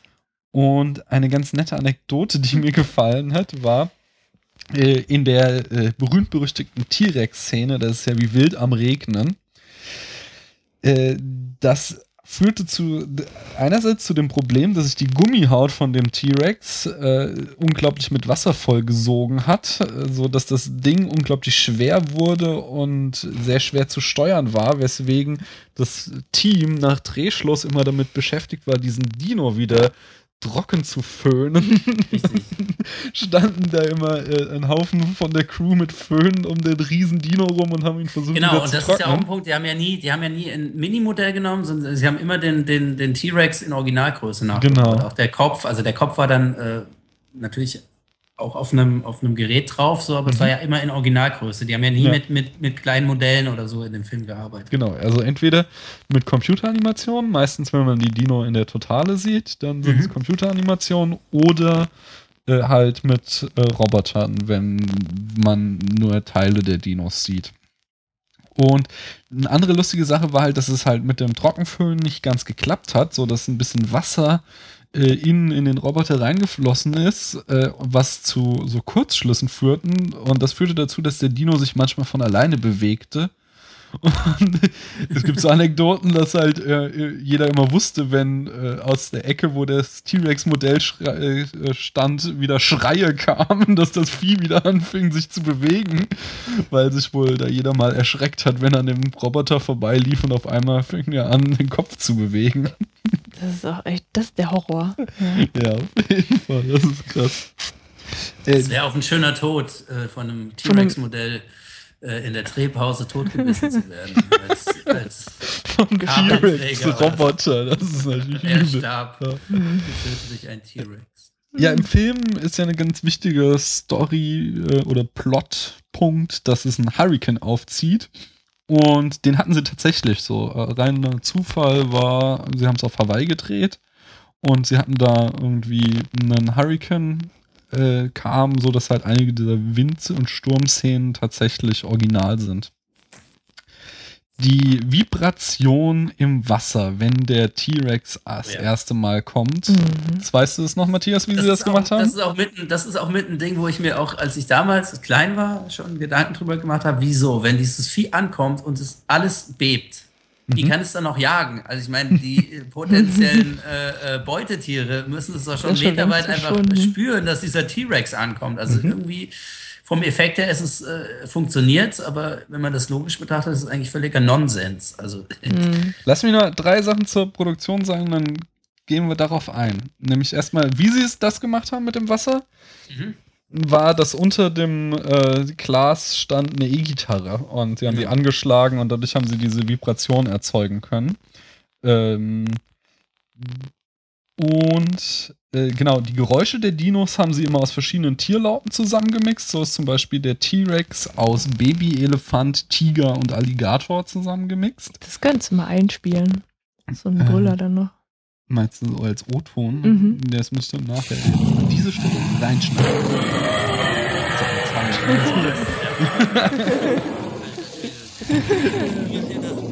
Ja, Aber ich- ich, ich hätte sagen. nicht- nochmal, noch einmal.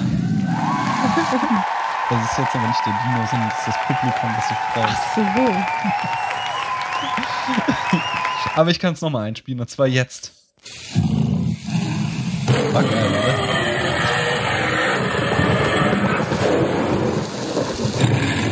Das Unwetter zieht auch gerade. Ähm, genau, und ein, eine letzte Sache ist noch, dass äh, Spielberg direkt im Anschluss an äh, Jurassic Park äh, Schindlers Liste gedreht hat. Und zwar direkt als Jurassic Park abgedreht war, ist er weiter nach Polen, um Schindlers Liste zu drehen, sodass er die Nachbearbeitung von Jurassic Park gar nicht mehr selbst übernommen hat, sondern nur noch äh, übers Telefon äh, quasi als Supervisor fungiert hat. Und ein anderer Buddy von Spielberg hat das dann gemacht. Äh, jetzt ratet mal wer. Ich kann nicht raten, ich weiß es schon. Keine Ahnung. Das war George Lucas. Wow. Und George Lucas war dann so begeistert von den Computeranimationen, dass er dann auch auf die Idee kam, jetzt Episode 1 bis 3 zu machen. Oh ja. Oh mein Gott. Nicht, weil er noch Kohle verdienen wollte, sondern weil er die Special Effects so toll fand. Natürlich. ähm, ja, jetzt, was du eben sagtest mit dem T-Rex und dass das ja total unrealistisch ist, dass der so einen Krach macht, wenn er ankommt, weil er ja so nie ein Tier fangen würde. Das äh, ist ja, geht auf einen Leitspruch Hollywoods zurück, der da heißt, ähm, Wirkung geht über Realismus und den zieht Spielberg in dem Film wirklich gnadenlos durch, denn du kannst uns ja auch zum Beispiel was zur Größe der Raptoren sagen, nicht, Matthias? Ja, also ähm, wir haben ja die Raptoren in dem Film und ähm, wir haben den Velociraptor, der ähm, ja da mit einer der Hauptrollen spielt. Mhm. Der äh, Velociraptor gehört zu der Gattung der Dromaeosauren, aber der ähm, Original Velociraptor ist ähm, also der Velociraptor mongoliensis, der wohl in der Mongolei gefunden wurde, das Skelett auf das sich die Forschung bezieht, ähm, ist nur circa 50 Zentimeter hoch und wog gerade mal 15 Kilogramm. Also ähm, okay, das wurde. Der war komplett gefiedert. Also man muss sich den eher so vorstellen wie so ein kleines fieses Huhn, ähm, was eigentlich ja. relativ wenig ähm, mit dem Raptor zu tun hat, den wir, den wir, den wir aus dem Film kennen. Und Crichton und Spielberg haben sich wohl eher ähm, an dem, an dem Deinonychus äh, äh, orientiert. Das ist ein, auch aus der gleichen Gattung. Mhm. Ähm, der ist allerdings auch nur, ähm, wenn er sich aufrichtet, gerade mal einen Meter hoch. Das heißt, er ist dann dem Grant wahrscheinlich okay. gerade mal bis zur Hüfte gegangen. Also er war jetzt auch nicht wirklich, äh, äh, ja, zumindest für einen Film, für einen, ja, für einen Film wie Jurassic Park, äh, nicht unbedingt so beeindruckend als ähm, dass man ihn da in der Originalgröße hätte übernehmen können. Und deswegen haben sie ihn fast mannshoch gemacht. Also ich weiß nicht, im, im Film ist er ja so, keine Ahnung, so 1, ich glaube, der ist sogar oder knapp zwei Meter hoch. Ja, genau, der ist auch größer ähm, als die Erwachsenen da, oder nicht? Genau, und dann habe ich mich mal erkundigt und ein bisschen äh, im Internet geschaut und der einzige Saurier äh, aus dieser Gattung, der, äh, was habe ich gesagt, wie heißen sie, Dromaeosauren? Ich habe es mir wäre, leider nicht gemerkt. Ähm, wäre der sogenannte Achillobator gewesen, der ähm, von der Größe her ungefähr ja, so zwei Meter hoch gewesen wäre. Mhm. Ich finde aber wahrscheinlich haben sie sich gedacht, so Achilobator ist irgendwie kein cooler Name. Ich finde, das hört sich auch eher an wie, keine Ahnung, irgendwie so ein Fitnessgerät irgendwie aus dem Teleshopping-Kanal, der Achilobator. Und, ähm, ich dachte jetzt eher an einen Fußballer. ich dachte Unser neuer Stimme, Achilobator. Ich dachte an Achillo. Ja, auf jeden Fall haben sie dann, haben sie dann ähm, ja, den, den Velociraptor einfach, äh, ja, einfach mal verdreifacht von der Größe her und ähm, ihm eigentlich eine, ein komplett neues Aussehen gegeben. Es hat eigentlich nichts mit dem, äh, mit dem ursprünglichen Velociraptor, wie er jetzt in der Forschung äh, auftaucht oder wie er allein von den Skeletten her, die man gefunden hat, äh, von den Fossilen her ähm, auftaucht, hat nichts mehr zu tun hat. Okay. Hm. Aber das ist natürlich auch künstlerische Freiheit. Sie haben sogar auch überlegt, ähm, es gibt ja diesen Dilophosaurus, genau. der dieses, dieses, dieses, dieses. Ist der mit diesem Kragen? Dieser irgendwas spuckt, was einen blind, ja. blinden lässt. Mhm. Und ursprünglich haben sie sich überlegt, ob das nicht vielleicht auch der Velociraptor machen könnte. Davon sind sie dann aber wohl abgekommen. Also den genauen Grund Glück. weiß ich nicht. Und wahrscheinlich mhm. haben sie sich gedacht, so dann hat der Dilophosaurus ja überhaupt keine, birgt ja dann überhaupt keine Gefahr mehr. Da gehen wir, lassen wir den halt spucken und machen den Velociraptor einfach mal, keine Ahnung, 2,50 Meter hoch oder sowas in der Richtung. Der Dilopho ist übrigens auch ähm, seinerseits zu klein, der war wiederum größer. Den haben sie extra dann kleiner gemacht, damit man ihn nicht mit dem äh, Raptor verwechseln kann. Mhm. Äh, und die, das Lustige ist, diese berühmtesten beiden ähm, Eigenschaften, mit denen er heutzutage fast immer dargestellt wird, sind halt auch künstlerische Freiheit. Hat er frei erfunden der Spielberg mhm. oder beziehungsweise schon der Crichton und äh, es gibt halt keinerlei Belege. Wie soll man auch beweisen, dass der so eine Halskrause hatte oder dass er. Ja, das ginge ja noch, aber dass er irgendwas gespuckt hat, was ja. Äh, den Gegner oder das Opfer gelähmt hat. ja, aber es gibt auch keinerlei Belege für diese Halskrause. Also das ist einfach nur ein netter Was ja Effekt. auch ganz interessant ist, ist ja diese Sache, die ja bei Jurassic Park ähm, praktisch so als, als neue Forschungserkenntnis dann äh, transportiert wird, ist, dass halt die Dinosaurier von den Vögeln abstammen. Und mhm. 1993 ähm, wusste man das noch nicht, weil äh, da habe ich mich gewundert. später gefunden ja. wurden, ähm, okay. dass eben diese, ich muss immer nachgucken, wie hießen sie?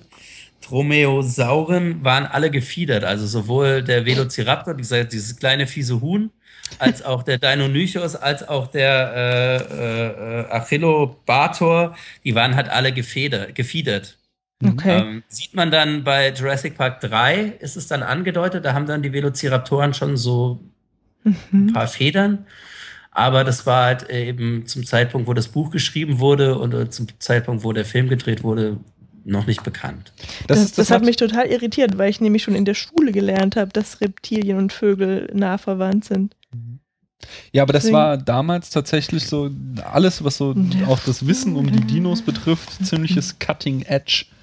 Äh, auch die Theorie mit dem Meteoriteneinschlag, die wir heute als gegeben annehmen, war damals noch umstritten. Das wird im Film Die ist doch schon wieder revidiert worden. Nee, das ist. Mit den Meteoriten. Das war doch auch irgendwie, dann haben wir doch im Senckenberg-Museum gesehen, dass eventuell auch irgendwie so, so was ähnliches wie der Treibhauseffekt schuld dran war, dass irgendwelche Dämpfe durch, durch diese Vulkanausbrüche und Geysire ähm, auf dieser, also ziemlich, also auf dem Boden waren quasi, dadurch sind die Pflanzen gestorben und die kleineren Tierarten und dann konnten sich die großen nicht mehr ernähren und dann sind eben doch die Dinos ausgestorben.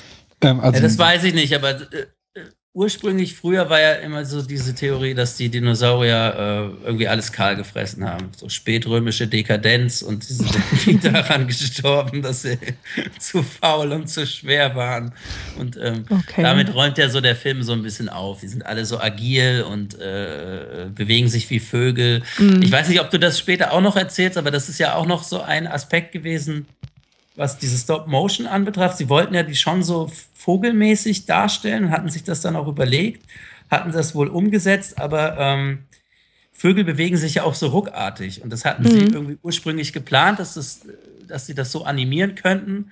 Aber davon sind sie dann später wieder abgekommen, weil das eben dann zu sehr ausgesehen hätte wie eben diese typischen Stop-Motion-Dino-Filme aus den 50er, 60ern. Mhm. Ähm, ja, ich hätte. Da haben sie sich eher so geschmeidig bewegen lassen, weil das einfach im Film besser ausgesehen ja, hat. Die würden dann wahrscheinlich so aussehen wie Godzilla in dem Originalfilm so. Und davor hatte ich, also das hatte ich auch befürchtet, bevor ich den Film jetzt gesehen habe, dass diese Dino-Effekte so schlecht sind. Ne? Dass die Hast jetzt du so wackeln. Den zum ersten Mal jetzt gesehen, den Film? Ähm, nee, aber das erste Mal war schon so lange, oder ist schon so lange her. Hm. Ja, ich hatte auch halt, dass die Dino-Effekte ähm, bestimmt voll schlecht jetzt aussehen, aber ich war auch wirklich begeistert. Sie sehen immer noch gut aus, so die Oberflächen sind ein bisschen flach, das sieht man schon, aber mhm. vor allen Dingen die Bewegungen sind extrem gut gemacht. So. Also das ist schon, das ist echt toll, dass der Film nach 20 Jahren immer noch wirklich funktioniert und du nicht denkst, ach du meine Scheiße. Also. Weil die können sich ja auch gar nicht ruckartig bewegen wie Vögel. Weil die sind ja viel zu groß dafür. Oh. Naja, es geht so um Kopfbewegungen und so. Also das, ähm, also ich weiß das aus diesem Buch, was wir zur Vorbereitung ja gelesen haben und das damals Ach, auch 1993 ja. beide gekauft haben. da steht das halt drin, dass sie ähm, sich das wirklich überlegt hatten, aber dann davon abgekommen sind, weil das einfach dann nach Stop-Motion aussah. Und das, mhm. das hatten sie ja da gerade schon vorher verneint, dass sie mit der Technik eigentlich nichts mehr zu tun haben wollen gerade nicht so aussehen wollen wie, wie alle anderen Dino-Filme. Mhm. Ähm, nochmal zurück zu diesem Wirkung geht über Realismus. Da gibt es nämlich noch so ein paar schöne äh, Geschichten in dem Film, die einfach überhaupt keinen Sinn macht, wenn man sie mal ein bisschen länger durchdenkt. Äh, eine Sache ist zum Beispiel auch dieser Elektrozaun, wo der kleine Junge, wie heißt der nochmal? Keine Timmy. Ahnung mehr. Tim. Tim, ja. der kriegt, äh, der, die Zäune werden angeschaltet, Zäune, auf denen so viel Strom fließt, dass Dinos nicht durchbrechen können und der kriegt dann ab und äh, fliegt ein bisschen durch die Luft, aber sonst geht es ihm gut so. Der ist doch erst ohnmächtig. Ja, ach stimmt, ja, genau. Ja. Er, wird mhm. wiederbelebt, ja klar. Das, also es ist schon ein bisschen merkwürdig. Die Schienen sind auch total geil, weil ähm, sie fahren ja mit dem Auto äh, über die Schienen am T-Rex-Gehege vorbei zum ersten Mal und sehen den T-Rex dann nicht, fahren dann weiter und dann kommt äh, der Sturm, weswegen sie dann wieder zurückfahren und da fahren sie auf den gleichen Schienen in die andere Richtung. Wenn man sich das halt mal näher überlegt, heißt das, dass wenn der Park erstmal angelaufen ist, alle Autos erst an die eine Ende des Parks gekarrt werden und dann von dort aus wieder zurück ans andere Ende gekarrt werden. So, also es ist halt total unlogisch. Aber ähm, äh, genau, auch sehr unlogisch ist, dass äh, der, wie der, der T-Rex am Ende rettet er ja quasi den Tag, indem er dann die Raptoren, die Cran Settler und die Kinder jagen, ähm, äh, ja, Frisst. frisst, genau. Äh, die Frage ist nur, wie kommt er in das Gebäude rein? Denn im Durch die Tür. es gibt im Internet schön, äh, also werde ich verlinken im Blog, es gibt da so eine schöne Grafik, wo man mal sieht, wie groß ist der T-Rex und wie groß ist die Tür. er passt da definitiv nicht durch. Und du kriegst im Film auch eine andere Erklärung, nämlich der T-Rex, der bricht da nämlich durch so Plastikplanen. Anscheinend ist das Gebäude noch nicht fertig gebaut. Was aber auch irgendwie sehr unlogisch ist, dass man eine Wand nicht gebaut hat, aber dafür schon die komplette Inneneinrichtung. Und wenn du dann noch weiter denkst, dass da ja gerade ein Hurricane über die Insel hinweggegangen ist und obwohl da noch eine Wand an dem Haus fehlt, ist innen überhaupt nichts passiert. Es ist Ja, alles so, gut. es ist alles so nicht ganz hundertprozentig Aber ich logisch. weiß zum Beispiel auch, das weiß ich auch noch aus dem Buch, dass sie ähm, diese Szene ursprünglich gar nicht geplant hatten. Mhm.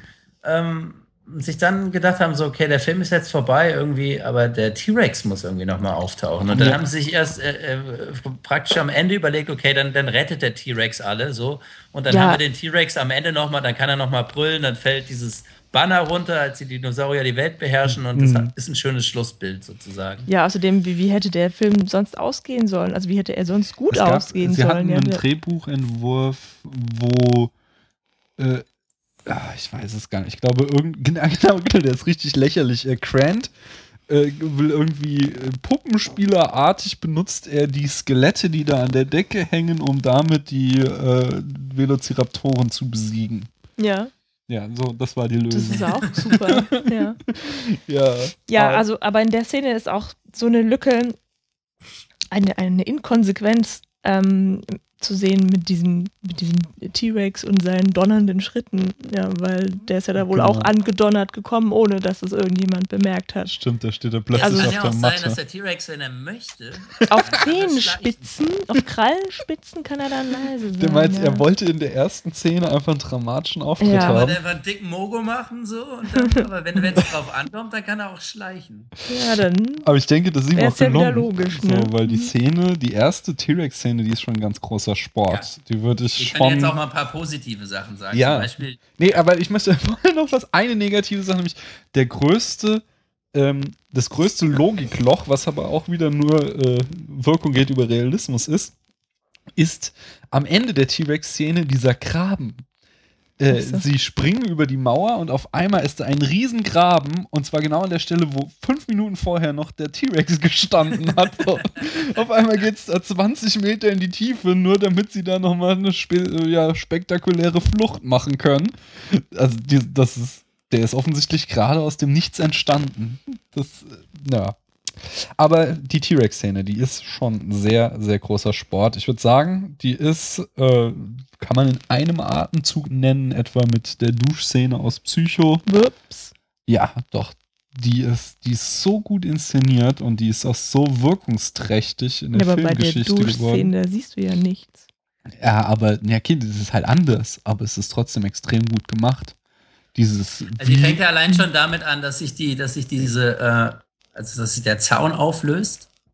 Was, ähm, es fängt allein damit an, dass das statische Geräusch von dem Zaun weg ist. So. Du hast genau, genau. die ganze Zeit hinten so ein Summen gehabt durch diesen Zaun und auf einmal hört das auf. So. Und ohne dass du weißt, was los ist, ähm, klar, du hast es als Zuschauer mitgekriegt, so, aber du wirst schon irgendwie auch schon in diese Gefahr rein, irgendwas ist hier anders. Ja, und dann ist doch die Ziege verschwunden. Genau, Ja, genau, nee, ja, genau, die die Ziege ist verschwunden und dann siehst du ja irgendwann dieses äh, High-Voltage-Schild und dann siehst du Mhm. die, die, diesen kümmerlichen Arm, der Aha. da gar nicht so kümmerlich aussieht, der da drüber streift und dann macht so piu, piu, piu, piu, piu. Ja. Und dann, dann, dann, dann löst sich dieser Zaun auf einmal auf. Genau. Das ist die Eingangsszene für diese, für, ja, für diese zentrale Szene in dem Film für den Mhm. T-Rex-Angriff. Und das ist großartig. Das ist einfach. Ja. Denn, und das ist das auch, was ich vorhin meinte, dass er da hier die Techniken aus der Weiße Hai benutzt, denn insgesamt dauert es ja extrem lange, bis wir die Dinos überhaupt mal sehen. Erst nach 20 Minuten kriegen wir Dinos zu sehen. Das kritisiert sogar eine Figur aus dem Film. genau. Und auch hier wieder in dieser T-Rex-Angriffsszene ähm, sehen wir viel mehr erstmal nur die Gesichter und die Angst von den Protagonisten, bevor wir überhaupt den T-Rex selbst dann zu Gesicht bekommen. So. Und das sind halt, äh, das war halt auch das große Ding beim Weißen Hai, dass er irgendwie beim Weißen Hai erst nach, ich glaube, der Hälfte des Films oder so sieht man den Hai zum ersten Mal und insgesamt auch sehr, sehr selten nur. Mhm. Ja, also ich habe eigentlich nicht so viel Positives zu dem Film zu sagen, ehrlich gesagt, weil, weil der halt, also es war alles relativ einfach gemacht oder, oder auch vorhersehbar. Ja, du hast dann halt diese Kinder und du hast diesen diesen, äh, diesen stoffligen Archäologen, der mit dem Leben nichts zu tun haben will, sondern nur mit Fossilien und Kinder kann er schon gar nicht leiden.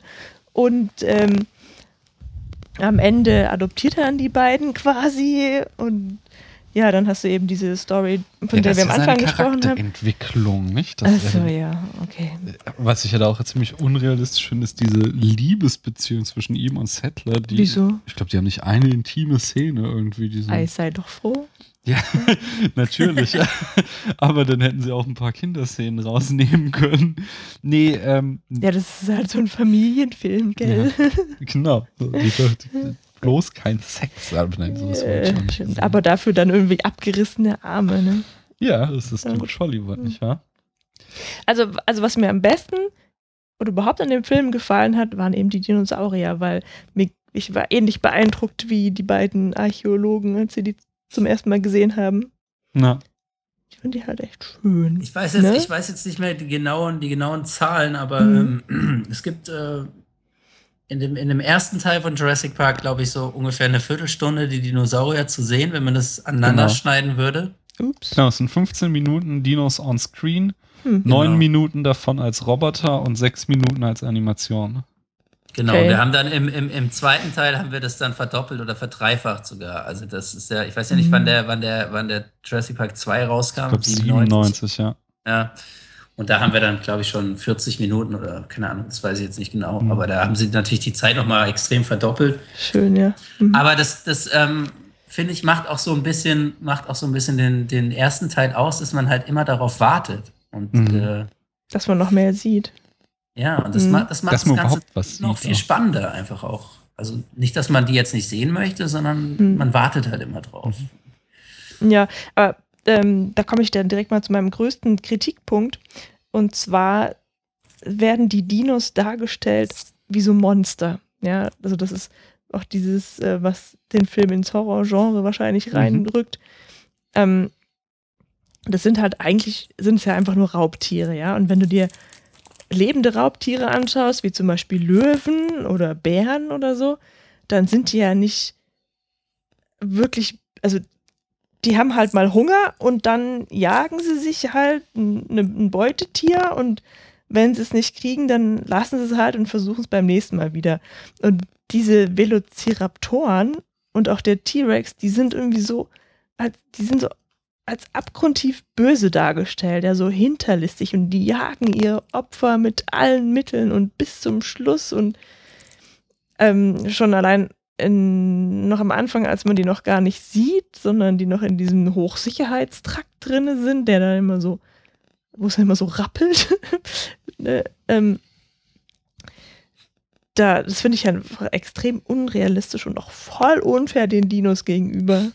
Das hat mir gar ja, da nicht gibt's gefallen. Ja, ohne dass wir jetzt wieder auf das Buch, auf das Buch kommen, im Buch gibt es ja eine Szene, ähm, wo, äh, wie heißt das Mädel?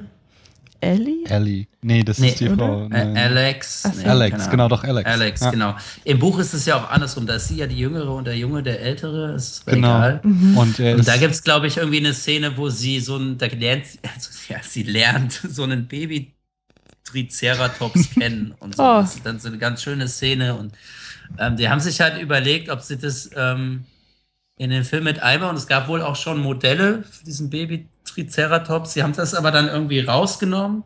Aber ähm, Spielberg wollte halt eben genau das, dass die Dinosaurier nicht alle als Monster dargestellt wird und das, ja, ist alles in dieser Szene ausgedrückt, was ich ja vorhin schon beschrieben hat, als, als äh, der Wissenschaftler, dessen Namen ich dauernd vergesse, Malcolm, die Chaos-Theorie auf so eine so. komische, anbaggernde Art der Ellie erklären möchte mit diesem, mit diesem Tropfen. Die Kinder steigen aus. Hä? Warum steigen jetzt alle aus? Okay, mhm. mhm aha. Und dann laufen sie doch zu diesem kranken Triceratops und dann, ähm, ja. das ist dann so die Szene, wo man merkt, ach, das sind ja auch Tiere und das Ja, sowas, ja, sowas kommt aber nochmal wieder, ne? Ähm, als sie da irgendwie auf dem Baum aufwachen mhm. und dieser Brachiosaurus ja, genau. dann kommt, genau. da, da spricht er das auch wörtlich aus. Sie folgen nur ihrem Instinkt, ja. sagte. Ja, und auch so hm. dieses erste Auftreten mit den Brachios, die da an den äh, genau. Bäumen genau. fressen, das ist ja auch äh, ein sehr majestätisches und. Ja, aber das ist auch gleichzeitig der trügerische Frieden. Hm. Ja, ja natürlich, gut, aber, aber du musst. mal ehrlich, wenn wir da in dem Jeep gesessen wären und dann fährst du da rum und dann läuft da so ein Brachiosaurus an dir vorbei, dann wären wir auch beeindruckt gewesen. Also, ja. Das ist halt einfach so. Und das ist auch, ich finde, das ist auch ein super Opener für den Film. Also das ist ähm, das, was mich damals auch total geflasht hat, auch gerade weil man das vorher noch nicht kannte. Und ähm, selbst die Szene, die ja bei, also die, die meisten Dino-Szenen sind ja irgendwie, äh, spielen ja irgendwie nachts. Mhm. Ne? Und äh, zumindest die ja mit den Raubsauriern. Und es sieht trotzdem heute immer noch hammermäßig aus. Es sieht mhm. top aus. Und das ist ja auch komplett äh, computeranimiert und die mussten da ich glaube, die haben da ähm, dann immer irgendwelche Schilder hochgehalten, dass die Schauspieler sich an irgendwas orientieren konnten, dass sie nicht irgendwie ins Leere staunen, sondern dann standen da irgendwelche äh, äh, Leute, die dann irgendwelche Schilder hochgehalten haben. Aber das ist eine Szene, die auch super ist in dem Film, finde ich. Also mhm. das Empire Magazin hat die Szene mit den Brachios, wo man die Dinos zum ersten Mal sieht, äh, zum magischsten Moment des Kinos wow. aller Zeiten gewählt. Na gut, okay, das. Äh was, also ich finde das, ich finde diesen, das Wort trifft halt extrem gut, dieses magisch so. Wenn man, ich meine, das kann man sich heute halt nicht mehr vorstellen, so. Und Kiddies, die halt aufgewachsen sind mit CGI, die wissen das nicht mehr, dass für uns halt waren damals Special Effects alles Puppen und Modelle so. Und das war das ja. erste Mal, jetzt abgesehen halt von Terminator 2, die haben dann wieder mit angefangen, aber das war halt nochmal was anderes, weil es dann nur diese Flüssigmetalleffekte war. Und jetzt war es zum ersten Mal, dass wir wirklich Dinos gesehen haben, wie sie sich bewegt haben und zum ersten Mal auch, dass wir Bilder aus dem Computer gesehen haben. Ja. Und das war, ich lehne mich da aus dem Fenster und sage, ohne Jurassic Park wären hier Avatar und Herr der Ringe und das alles gar nicht möglich gewesen, so, sondern der hat die Tür aufgestoßen. Das war schon ein ganz großer Sport. No. Der Spielberg, der hat ein paar lustige Easter Eggs in den Film mit eingebacken. Zum Beispiel in diesem Gemälde, in diesem Speisesaal im Hotel, da sind Elemente von Guernica von Picasso drinne versteckt, mhm. um eben auch schon diesen Schrecken anzudeuten, der noch kommen wird durch die Dinos. Äh, also in Guernica, das Bild von Picasso, das hat ja das Thema der Schrecken des Krieges so.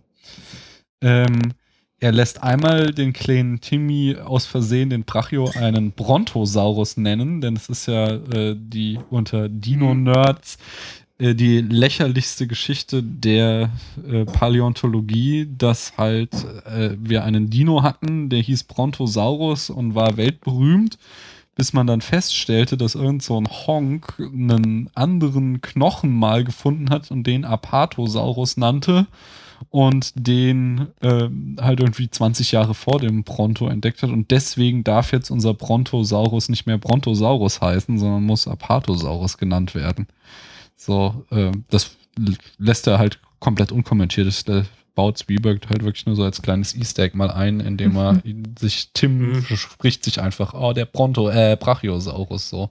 Ja, aber der Bronto und der Brachiosaurus sind wirklich völlig verschiedene. Ja, ja, es geht einfach nur um den Bronto genannt zu haben, so genau, so, weil das ja schon albern ist, dass wir den nicht mehr Bronto nennen dürfen, nur weil da mal irgendjemand so einen scheiß Knochen entdeckt hat. Scheiß Knochen.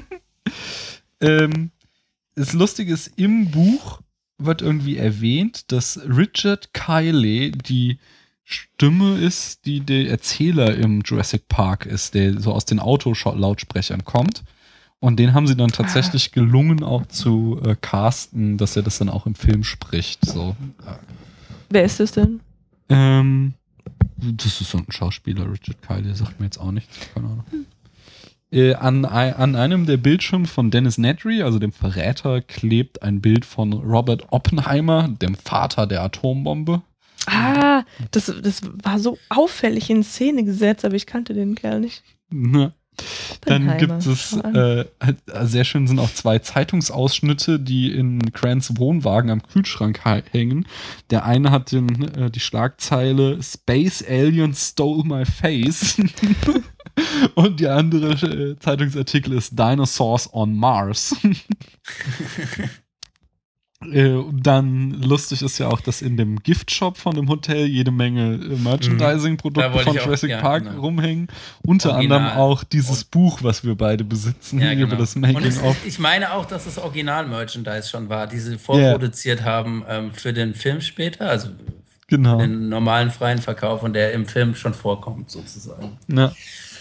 Und das sagtest du ja selbst auch schon, äh, das Banner, was dann am Ende runtergeht, mit als die Dinos die Welt beherrschten, das ist ja auch sehr, sehr schöner Witz, einfach nochmal, ähm, dass so das letzte Bild ist, wir sehen den T-Rex und äh, dazu schwebt dann dieses Banner äh, herab. Äh, ja, die Botschaft brauchen wir nicht weiter kommentieren. Und Jurassic Park hat auch einige Filme zitiert. Äh, zum Beispiel Crichton zitiert sich selbst, weil er nämlich 1973 mal das Drehbuch zu Westworld geschrieben hat, äh, in dem ein Freizeitpark äh, äh, auch eine Rolle spielt, in dem aber Roboter amok laufen. Und diesmal sind es halt dann die Dinos. Ähm, außerdem, genau, läuft auf einem anderen Monitor von Dennis Nedry der weiße Hai. Äh, außerdem wird die, äh, genau dieses große Tor, was wir da sehen von Jurassic Park, das ist ein Zitat von King Kong. Äh, da kommt dieses Tor zum ersten Mal vor. Steht halt nicht äh, Jurassic Park dran, aber dieses überdimensionale Tor und dann sagt Malcolm auch noch sowas von wegen, sie haben hier irgendein großes Tier oder irgend sowas. Also das Wen, wen habt ihr hier? King Kong, sagt er. Genau, das spielt direkt halt auf King Kong an, okay. weil, also dieser Original King Kong und die weiße Frau, da gibt es halt auch so eine Szene mit so einem Riesentor. Ähm, achso, und dann gibt es mehrere äh, Anspielungen auf äh, die äh, äh, hier Alice im Wunderland. Zum Beispiel ähm, der Typ, der von äh, Natry die äh, Embryos kauft, der heißt Louis Dodgen. Und das ist eine Kombination aus dem Namen Lewis Carroll, der halt Alice im Wunderland gespielt, äh, geschrieben hat, und dessen bürgerlichen Namen Charles Dodgson. Und Hm. Außerdem ähm, heißt das Programm, was Dennis Nedry geschrieben hat, um den Jurassic Park zu sabotieren, White Rabbit. Und das ist ja der weiße Hase, mit dem man in, äh, ja, mit dem Alice ins Wunderland Wann gerät. kommt das denn vor, dass das so heißt? Ähm, das sieht man als äh, der Als er äh, das startet, oder wie? entweder da oder als äh, Samuel Jackson versucht, es zu knacken und es ihm nicht gelingt. Hm, komisch. Und dann dieser ich irgendwie nicht äh, mitgekriegt. dass so dieser Ahaha. Say the Genau. magic word. Ähm, es gibt auch ein Psychozitat, und zwar diese Dose mit den Embryos, die Mhm. verschwindet ja so im Schlamm. Ja. Das ist genau das gleiche Schicksal, was das Geld aus Psycho äh, am Ende nimmt. Ich hab's. Geld? Das ich kann mich Geld. erinnern, wie das Auto absäuft, aber das Genau, das Geld wird dann auch, äh, das geht dann auch einfach verschütt so quasi. So äh, ist halt einfach auch das gleiche Thema. So, es hat sich alles äh, nicht gelohnt. So genau wie bei Psycho, da die Schauspielerin dann quasi, äh, äh, die Protagonistin umsonst gestorben ist, weil das Geld, weswegen sie den ganzen Mm. Hassel aufgenommen hat, dann am Ende im Matsch versinkt, versinkt hier halt die Dose mit den Embryos im Matsch und das hat der ganze Stress hat sich nicht gelohnt. Und äh, Shining wird außerdem mehrmals zitiert, wenn die Raptoren versuchen, durch die Tür gucken. genau wie Jack Nicholson durch die Tür zu kommen. Da Was sagt er er da immer? Was sagt er? And here's Jack. Oh mein Gott. Und die, ja, die brüllen da auch mal und was. Aber das ist, das ist eine ziemlich coole Szene, als die Kinder sich in der Küche verstecken und dieser Raptor da durch dieses Bullauge reinguckt Ja, und genau. dann sogar dann- sein Atem, genau, das beschlägt dann auch so. Da gibt es auch nochmal so ein schönes, äh, wie sie da durch die Lüftungsschächte äh, Mhm. ähm, krabbeln und dann läuft da so ein Raptor und auf in den Raptor werden äh, so die vier Buchstaben von der DNA so projiziert. Das Mhm. ist auch nochmal, also er hat also echt nette Bilder gemacht. Es ist einfach, das ist so, was ich halt auch an Spielberg mag, diese Verspieltheit, wo er immer, es gibt immer echt viel zu entdecken. So. Da hat er echt unglaublichen Spaß dran, so Sachen zu machen. Aber ich glaube, das machen andere Regisseure auch, nur nicht so Klar. deutlich, so viele. überdeutlich. Ja. Natürlich. Ein guter Regisseur sollte. Soll das eher etwas subtiler machen, oder? Nö, ich, also weiß nicht, ich habe da halt Spaß dran, wenn ich Filmzitate entdecke und auch Easter Eggs. Ich finde, das, Hm. das macht schon Ja, einiges schon, her. So aber es macht halt mehr Spaß, wenn es nicht so ehrlich, hast ist. du die, hast du die, hast du die äh, nachgelesen, hast du die erkannt? Als es ähm, teils, teils. Also, äh, äh, das Tor vom Dings habe ich erkannt. Mhm. Ähm, äh, die anderen habe ich größtenteils nachgelesen. Ja. Das mit der Dose und dem Geld, das, also das Bild von der Dose, das kam mir bekannt vor, weil wir auch hier im Spätfilm schon Psycho Mhm. geguckt haben, aber ich habe es nicht zuordnen können. Und dann habe ich es später gelesen. Aber umgekehrt, ich komme gleich, äh, lese äh, stelle ich nämlich auch noch Zitate vor, die Jurassic Park zitieren und da gibt es ganz viele, die ich kannte und die halt auch äh, berühmt wurden.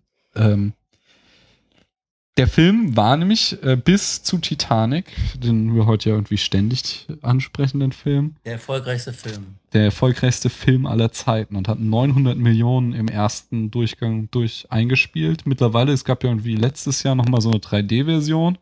Äh, mittlerweile hat er dadurch über eine Milliarde eingespielt. Was Ähm, letztes Jahr gab es eine Und 3D. Jeff Goldblum, Jeff Goldblum ist ja dann direkt, der, der, direkt nächste Film, den er gemacht hat, war ja dann wiederum der erfolgreichste Film aller Zeiten. Ne? Also Independence Day. Nee, nee, nee, nee. Jurassic Park war der erfolgreichste Film bis Titanic. Ach so. Und okay. heute ist der immer noch auf Platz 13. Also Independence Day war vielleicht der zweite erfolgreichste, das weiß ich nicht. Aber Okay. ähm, Ich glaube, Avatar ist jetzt auch relativ Genau. weit vorne. Avatar Nee, ist jetzt ist auf Platz ganz- 1 ja. und äh, Jurassic Park ist immer noch auf Platz 13. Also das war ein gigantischer finanzieller Erfolg.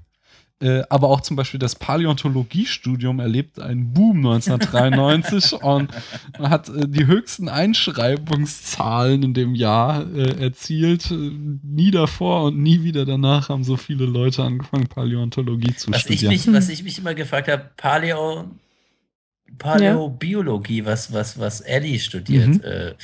Gibt es das wirklich? Also, ich meine, ist das äh, was, womit man Geld verdienen kann? Oder Okay, ist das einfach nur so. Ich glaube so schon, dass es das wirklich gibt. Also die hat sich ja dann wohl mit Pflanzen beschäftigt. ne? Nebenfach oder so? Nebenfach Paläobiologie. Also es gibt was bestimmt tun, aber das ist Nee, so. ich glaube, das ist das Gleiche. Wer, wer will das denn auch? Ich meine, es ist so wie zu McDonalds gehen und Salat essen. Ja, aber das ist ja auch diese Szene mit dem, mit. Triceratops, wo sie dann so seine Zunge anfasst. Ja, hier sind so Fisteln an, an der Zunge. Das so. ist auch das liegt hier an der. Ihr habt hier Pflanzen, ihr wisst ja ja nicht, was mit den Pflanzen ist. Ja, ja, sie behauptet ja auch, Haben wir hingestellt, weil die schön aussehen. Ja, das ist der Fehler. ja, ja, meine, die erzählt ja Dann auch sie in mit dem, Riesenhaufen Scheiße wühlt. So, also ich weiß nicht. Ich finde einfach diese Figur, diese Alex Settler, das ist einfach sowas von deplatziert. Das aber die macht doch einen Raptor Sie alleine platt. Schreien und rennen. Mehr, mehr, mehr. Nee, die ist schon Wieso? aktiv. Die, du hast doch gerade die- selber zitiert, was die alles weiß. Die über Alex ist die, die nur schreit und rennt und am Ja, die haben Ende sie ein ja bisschen auch ausgewählt. rumklickt. Äh, die haben sie ja, also er hat ja wohl äh, relativ viele Mädels in dem Alter getestet und er hat sie genommen, weil sie am besten schreien konnte. Das ist auch eine Qualität. Ja. Die Nee, aber leider die ist Übersetzung wirklich- verloren. Also das Settler ist doch total aktiv, die macht doch, die legt doch da auch so einen Stromschalter um und so, ja, aber genau. äh, während halt das kleine Mädel, das schreit halt wirklich nur, bis die dann zum Schluss auf dem Computer aber rumklicken sie darf. hackt ja auch. Ja, am Ende. Das, Und das der, der kleine Junge, Super der schreit doch die ganze und Zeit. extrem äh, auch Nee, der äh, ist voll pfiffig. Computermenü. Also das dürfen wir nicht vergessen. Das ist aber, das habe ich auch nachgelesen, das war tatsächlich mal eine Oberfläche. Halt, offensichtlich hat sie sich nicht durchgesetzt, aber Komisch. das war nicht äh, irgendwie jetzt nur eine Animation, sondern das war eine tatsächliche Betriebssystem-Oberfläche. Okay. Irgendeine Linux-Distribution. So. Der von Apple gewesen. Nee. So. Ähm, nee, aber der Junge, der ist doch, der hat doch immer total kecke Sprüche, so während sie nur Ja, aber der schreit. ist der ist wesentlich inaktiver. Der ist doch der, der immer gerettet werden muss. Das ist der, Ja, das der in stimmt, diesem aber der ist Auto da auf lustig. dem. Der ist halt so Comic Relief. Halt sie Was ist nur. das? Äh, sie, äh, der ist halt für die Witze zuständig. Da denkst allein, wie er da in dem äh, Auto sitzt, dann befreit ihn Grant in, in dem Baum, sie klettern runter und dann fällt das Auto von oben ihn, auf ihn drauf und er, und jetzt sitzen wir wieder im Auto. Und so, weißt du, der hat immer, ist für die lustigen das, Sprüche kann ich mich noch zuständig. dran erinnern, das hat auch für Lacher gesorgt damals. Ja, ja, auf jeden Fall. Das ist. Äh, der, und so macht er die ganze Zeit halt die Witze, während halt Alex nur schreit. Aber ich meine, insgesamt ist halt. Das machst du. Es ist halt so auch wieder typisch Spielberg mit Kindern, aber Kinder sind immer schrecklich im Film. Aber um nochmal, um jetzt nochmal auf die Szene mit dem, mit dem Saurier, also mit dem T-Rex zurückzukommen, die endet auch so geil. Ich finde, Mhm. diese Szene, wo der T-Rex am Ende den ähm, fiesen ähm, Anwalt frisst, der sich auf dem Klo ganz feige hat er die Kinder Ja, zurückgelassen. ja. Er hat uns zurückgelassen, er hat uns zurückgelassen. Und dann Mhm. wird er auf dem Klo gefressen. Ah, okay, da In er der die armseligsten. Position, wie man von einem Dino gefressen werden kann. Ja, aber der sitzt ja- Scheißhaus sitzen. Der sitzt doch nur da, also der hat ja die Hosen Die noch Wände oben. fallen zusammen, er sitzt nur noch auf dem Klo und dann wird er von dem T-Rex gefressen. Das ist so großartig. Also wirklich, also Ja, besser kann, toll. konnte man diese Szene einfach nicht enden lassen. Das ist Hm. einfach. Ja. Aber sie endet da ja. Endet sie da überhaupt? Nein, sie endet da ja nicht, aber das ist. Äh, Nee, Wird du- danach äh, wird wieder umgeblendet auf Grant Genau. und äh, naja. Und dieser, dieser andere Kerl wird doch da auch gefunden in den Trümmern von dem Klohaus. Wie heißt er Malcolm, nochmal? Ja, genau. Aber ich würde gerade noch mal einen Schritt zurückgehen, ähm, nämlich als wir über das kleine Mädchen und über den kleinen Jungen ge Mhm. gesprochen haben, ist mir der Bechteltest eingefallen. Und ich glaube, der Film besteht den, oder? Ich glaube auch. Schau, äh, ich Was guck denn? das nach, aber erklär dem Matthias mal, was der Bechteltest ist, falls er das noch nicht weiß. Weißt Nee. du es schon? das ist was mit Alexandra Bechtel zu tun. Nee. Nein. Wer ist das? Ähm, der Bechteltest. Oh. Das ist, ach, Nelde heißt die. Ach nee, stimmt, die ist ja. Ja, also bitte. Wer war denn nochmal Bechtel? Also der Ahnung. Neldel-Test. Nee, ich weiß nicht, warum der so heißt. Das hat eine Comiczeichnerin mit diesem Namen erfunden. Ach so. Ach, so, Ach, mit D, Ja, nicht mit ja, D. Okay, also ähm, in, mit diesem Test kann man herausfinden, ob ein Film sexistisch ist oder Ja. nicht.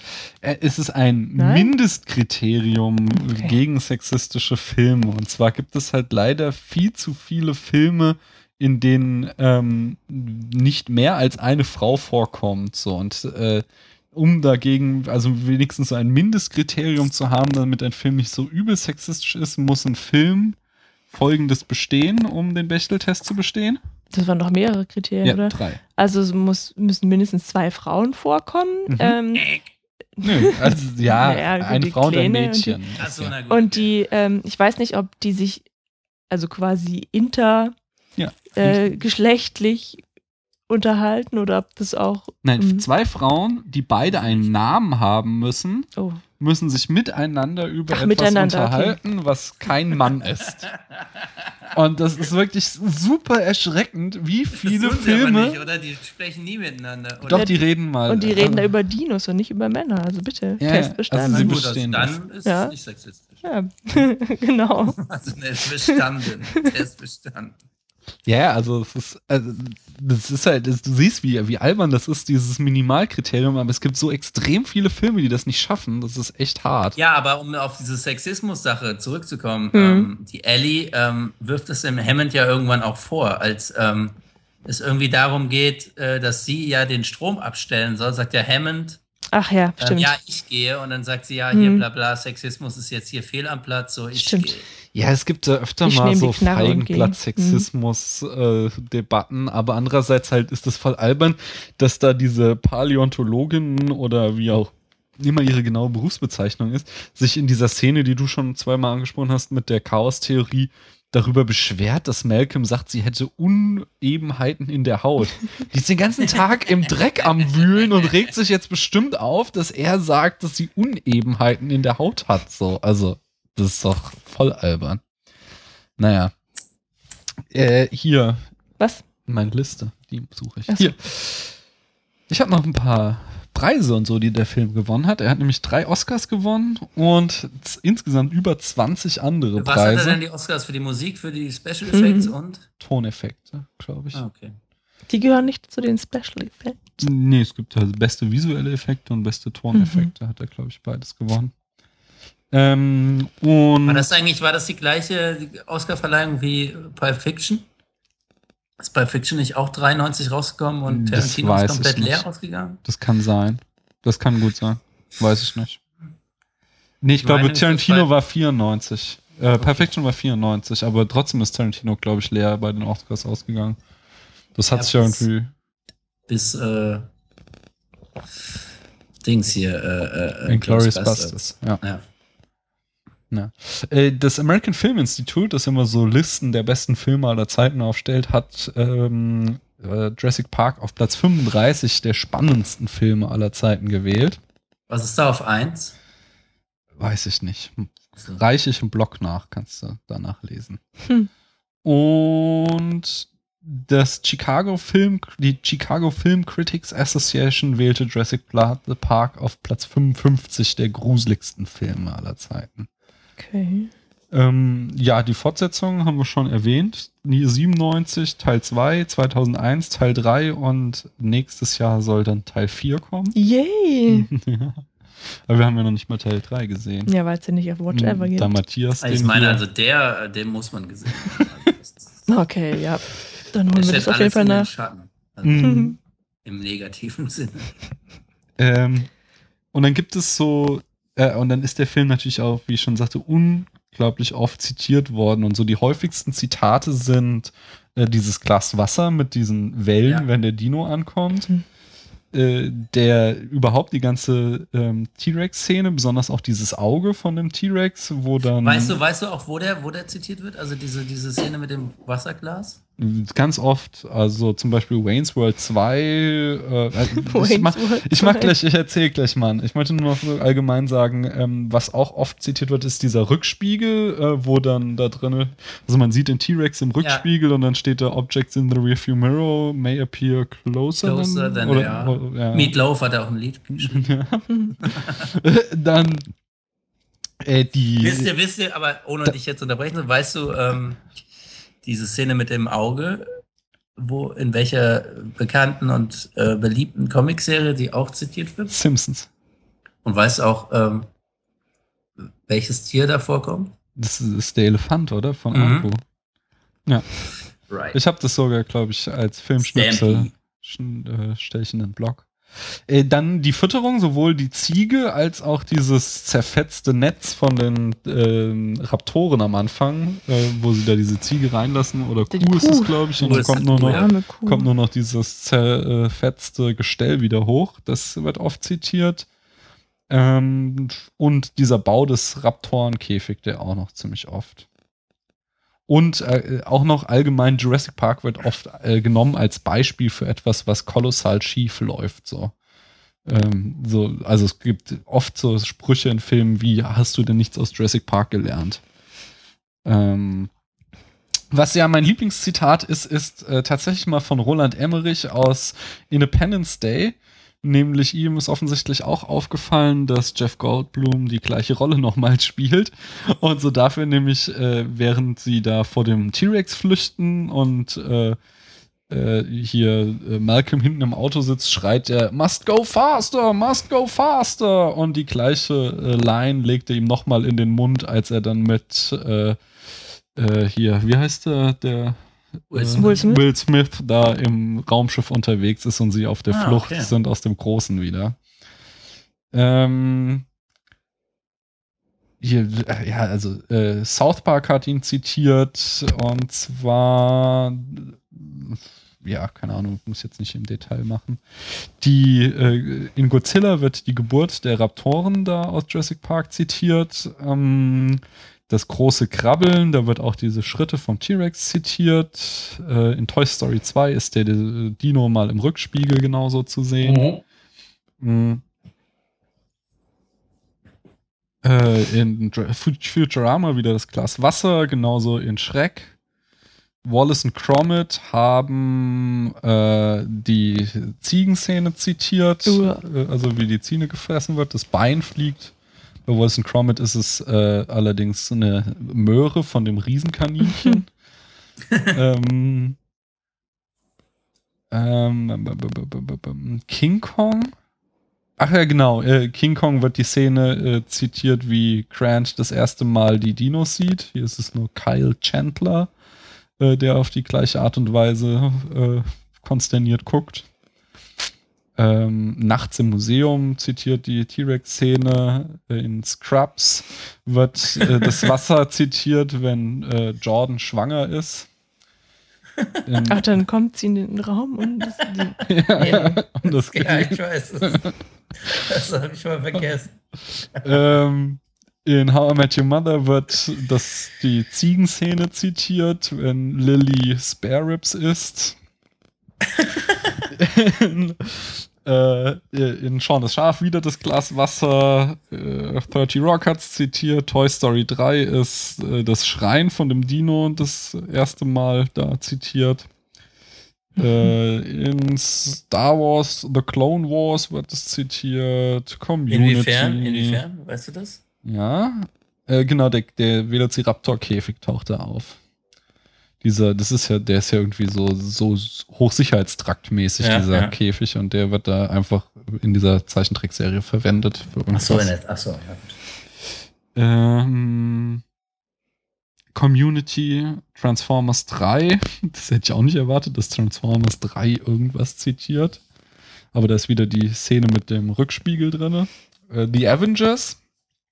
Äh, da ist wieder das Staunen drin aus Jurassic Park. Wolkig mit Aussicht auf Fleischbällchen 2. Äh, und Big Bang Theory. Hat ihn auch zitiert. ja, bestimmt haben noch viel mehr Filme. Ja, das waren jetzt nur so, ich mache ja mal eine Auswahl, das heißt ja, so. war ja schon eine ewig lange Liste, aber ich wollte nur so Sachen, die man auch kennt, weil es gibt sehr, sehr viele Filme, die ihn zitieren, die, von denen ich noch nie was gehört habe. So. Oh. Habt ihr noch was zu sagen? Paula Gann schon. Sorry. Ich glaube, wir haben Ähm. auch die längste Folge. Die Natur überhaupt. findet so ihren Weg. Ja, das ist eine, ich mache ja mal am Anfang so ein Zitat, einen O-Ton, und dann nehme ich, oder? Die Natur findet einen Weg. Oder das mit der Mhm. Demut, dachte ich mir. Das, könnte ich das Leben findet Sind die Weg. Szenen so weit auseinander? Vielleicht kann es ja beides Können wir vielleicht, können wir vielleicht noch mal ganz kurz den, äh, den Schrei des T-Rex einspielen an dieser Stelle jetzt? Ja, Also auf jeden ich, ich Fall. dachte, du ah, ahmst den jetzt nach. Aber Nee, ich kann das nicht. ich mach, ich mach das nochmal äh, jetzt. Immer wieder beeindruckend. da läuft dann kalt den Rücken runter, Ja. oder?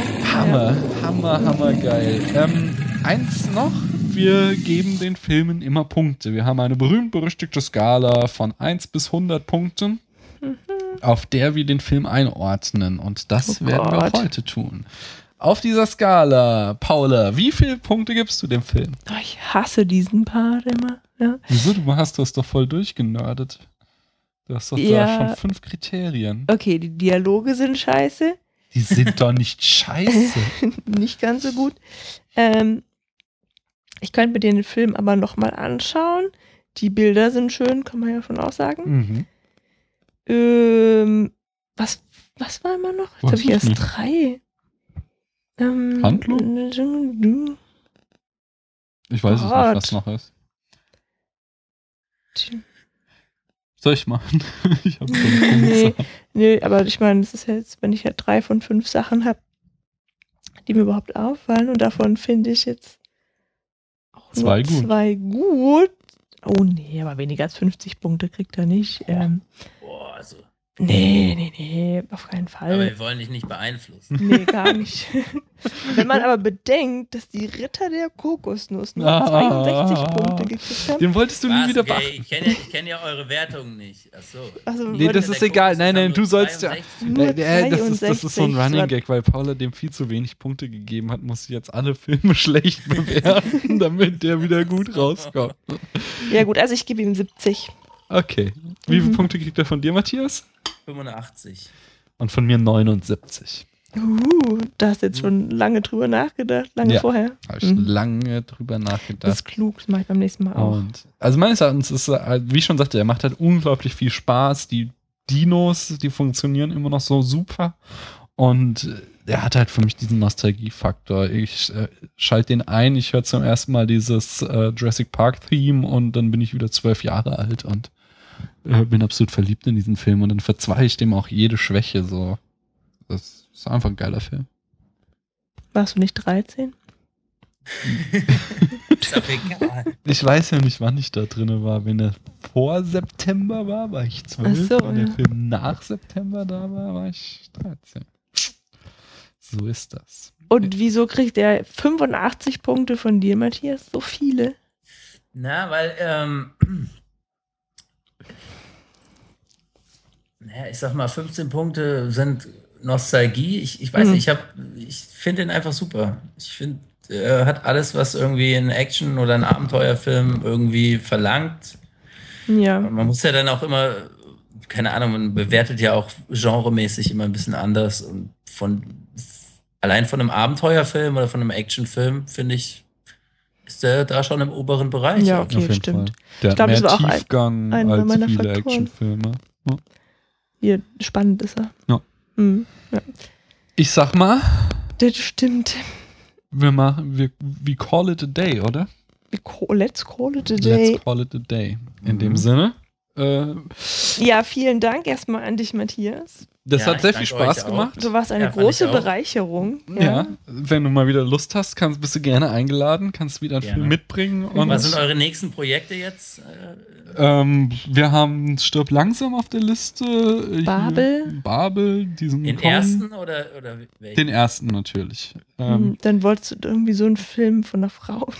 Achso, ja, genau. Ein Film von einer weiblichen Regisseurin Da muss hattest du wieder ja schon einen ausgesucht, Mensch. Ich Achso, ja, hier, ähm, ähm, der, dieser Surferfilm mit Keanu Reeves und Patrick Swayze. Ach ja. Gefährliche Gefährliche Brandung. Brandung. Genau, ist geil. Ähm, außerdem den obligatorischen Hitchcock in der 20. Folge. Und Coffee and Cigarettes. Coffee and Cigarettes. Ja, Coffee and Cigarettes, das ist. Und hier, wie heißt der denn von den Coen Brothers, den wir auch? Fargo, genau. Das Oh ja. war, hatten Mhm. wir so auf der Liste stehen. Nicht Oh Brother, where art thou? Ist der, von den Coen Brothers gibt es so viele geile Filme. Am liebsten würde ich sie alle, aber dann wird der Podcast ziemlich monothematisch. Oder auch, äh, äh, ähm, wie heißt dieser Western in der Neuzeit? Äh, Der Western in der Neuzeit. Weiß jetzt nicht, was du meinst. Du meinst mit Jeff Old Bridges. No Country for Old Men. Ach so, nee, der ist auch Mhm. geil, ja. Ja, die sind alle geil. Ich würde gerne mal den ersten sehen, weil ich da auch so vieles Gutes drüber gehört habe. Aber. Naja, es bleibt weiter spannend. Ich bedanke mich auch nochmal bei den Zuhörern und Zuhörerinnen fürs Zuhören. Äh, bleibt uns gewogen und wenn es euch gefallen hat, hinterlasst doch einen Kommentar im Blog. Bewertet uns auf einem der vielen Portale, allen voran natürlich bei iTunes, damit auch die Welt erfährt, dass es diesen Podcast gibt und wir noch mehr Hörer gewinnen können. Und in dem Sinne, ähm, man hört sich. Und Ja, wir spielen genau. noch mal ganz kurz äh, Das- Schrei des Zum Tyrannosaurus Rex Abschluss. ein. Mhm. Okay. Und dann dahinter vielleicht noch so ein Donnern. Dahinter, vielleicht noch so ein Donnern, das wäre schön. Okay, machen wir. Also, ja, ich, ich verabschiede mich auch schon mal. Ja. Ciao.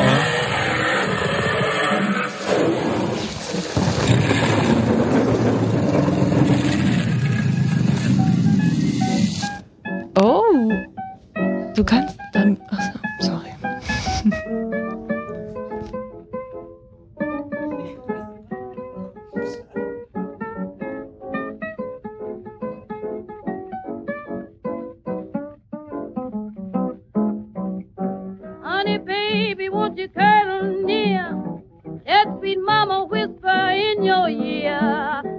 about that thing. It makes me laugh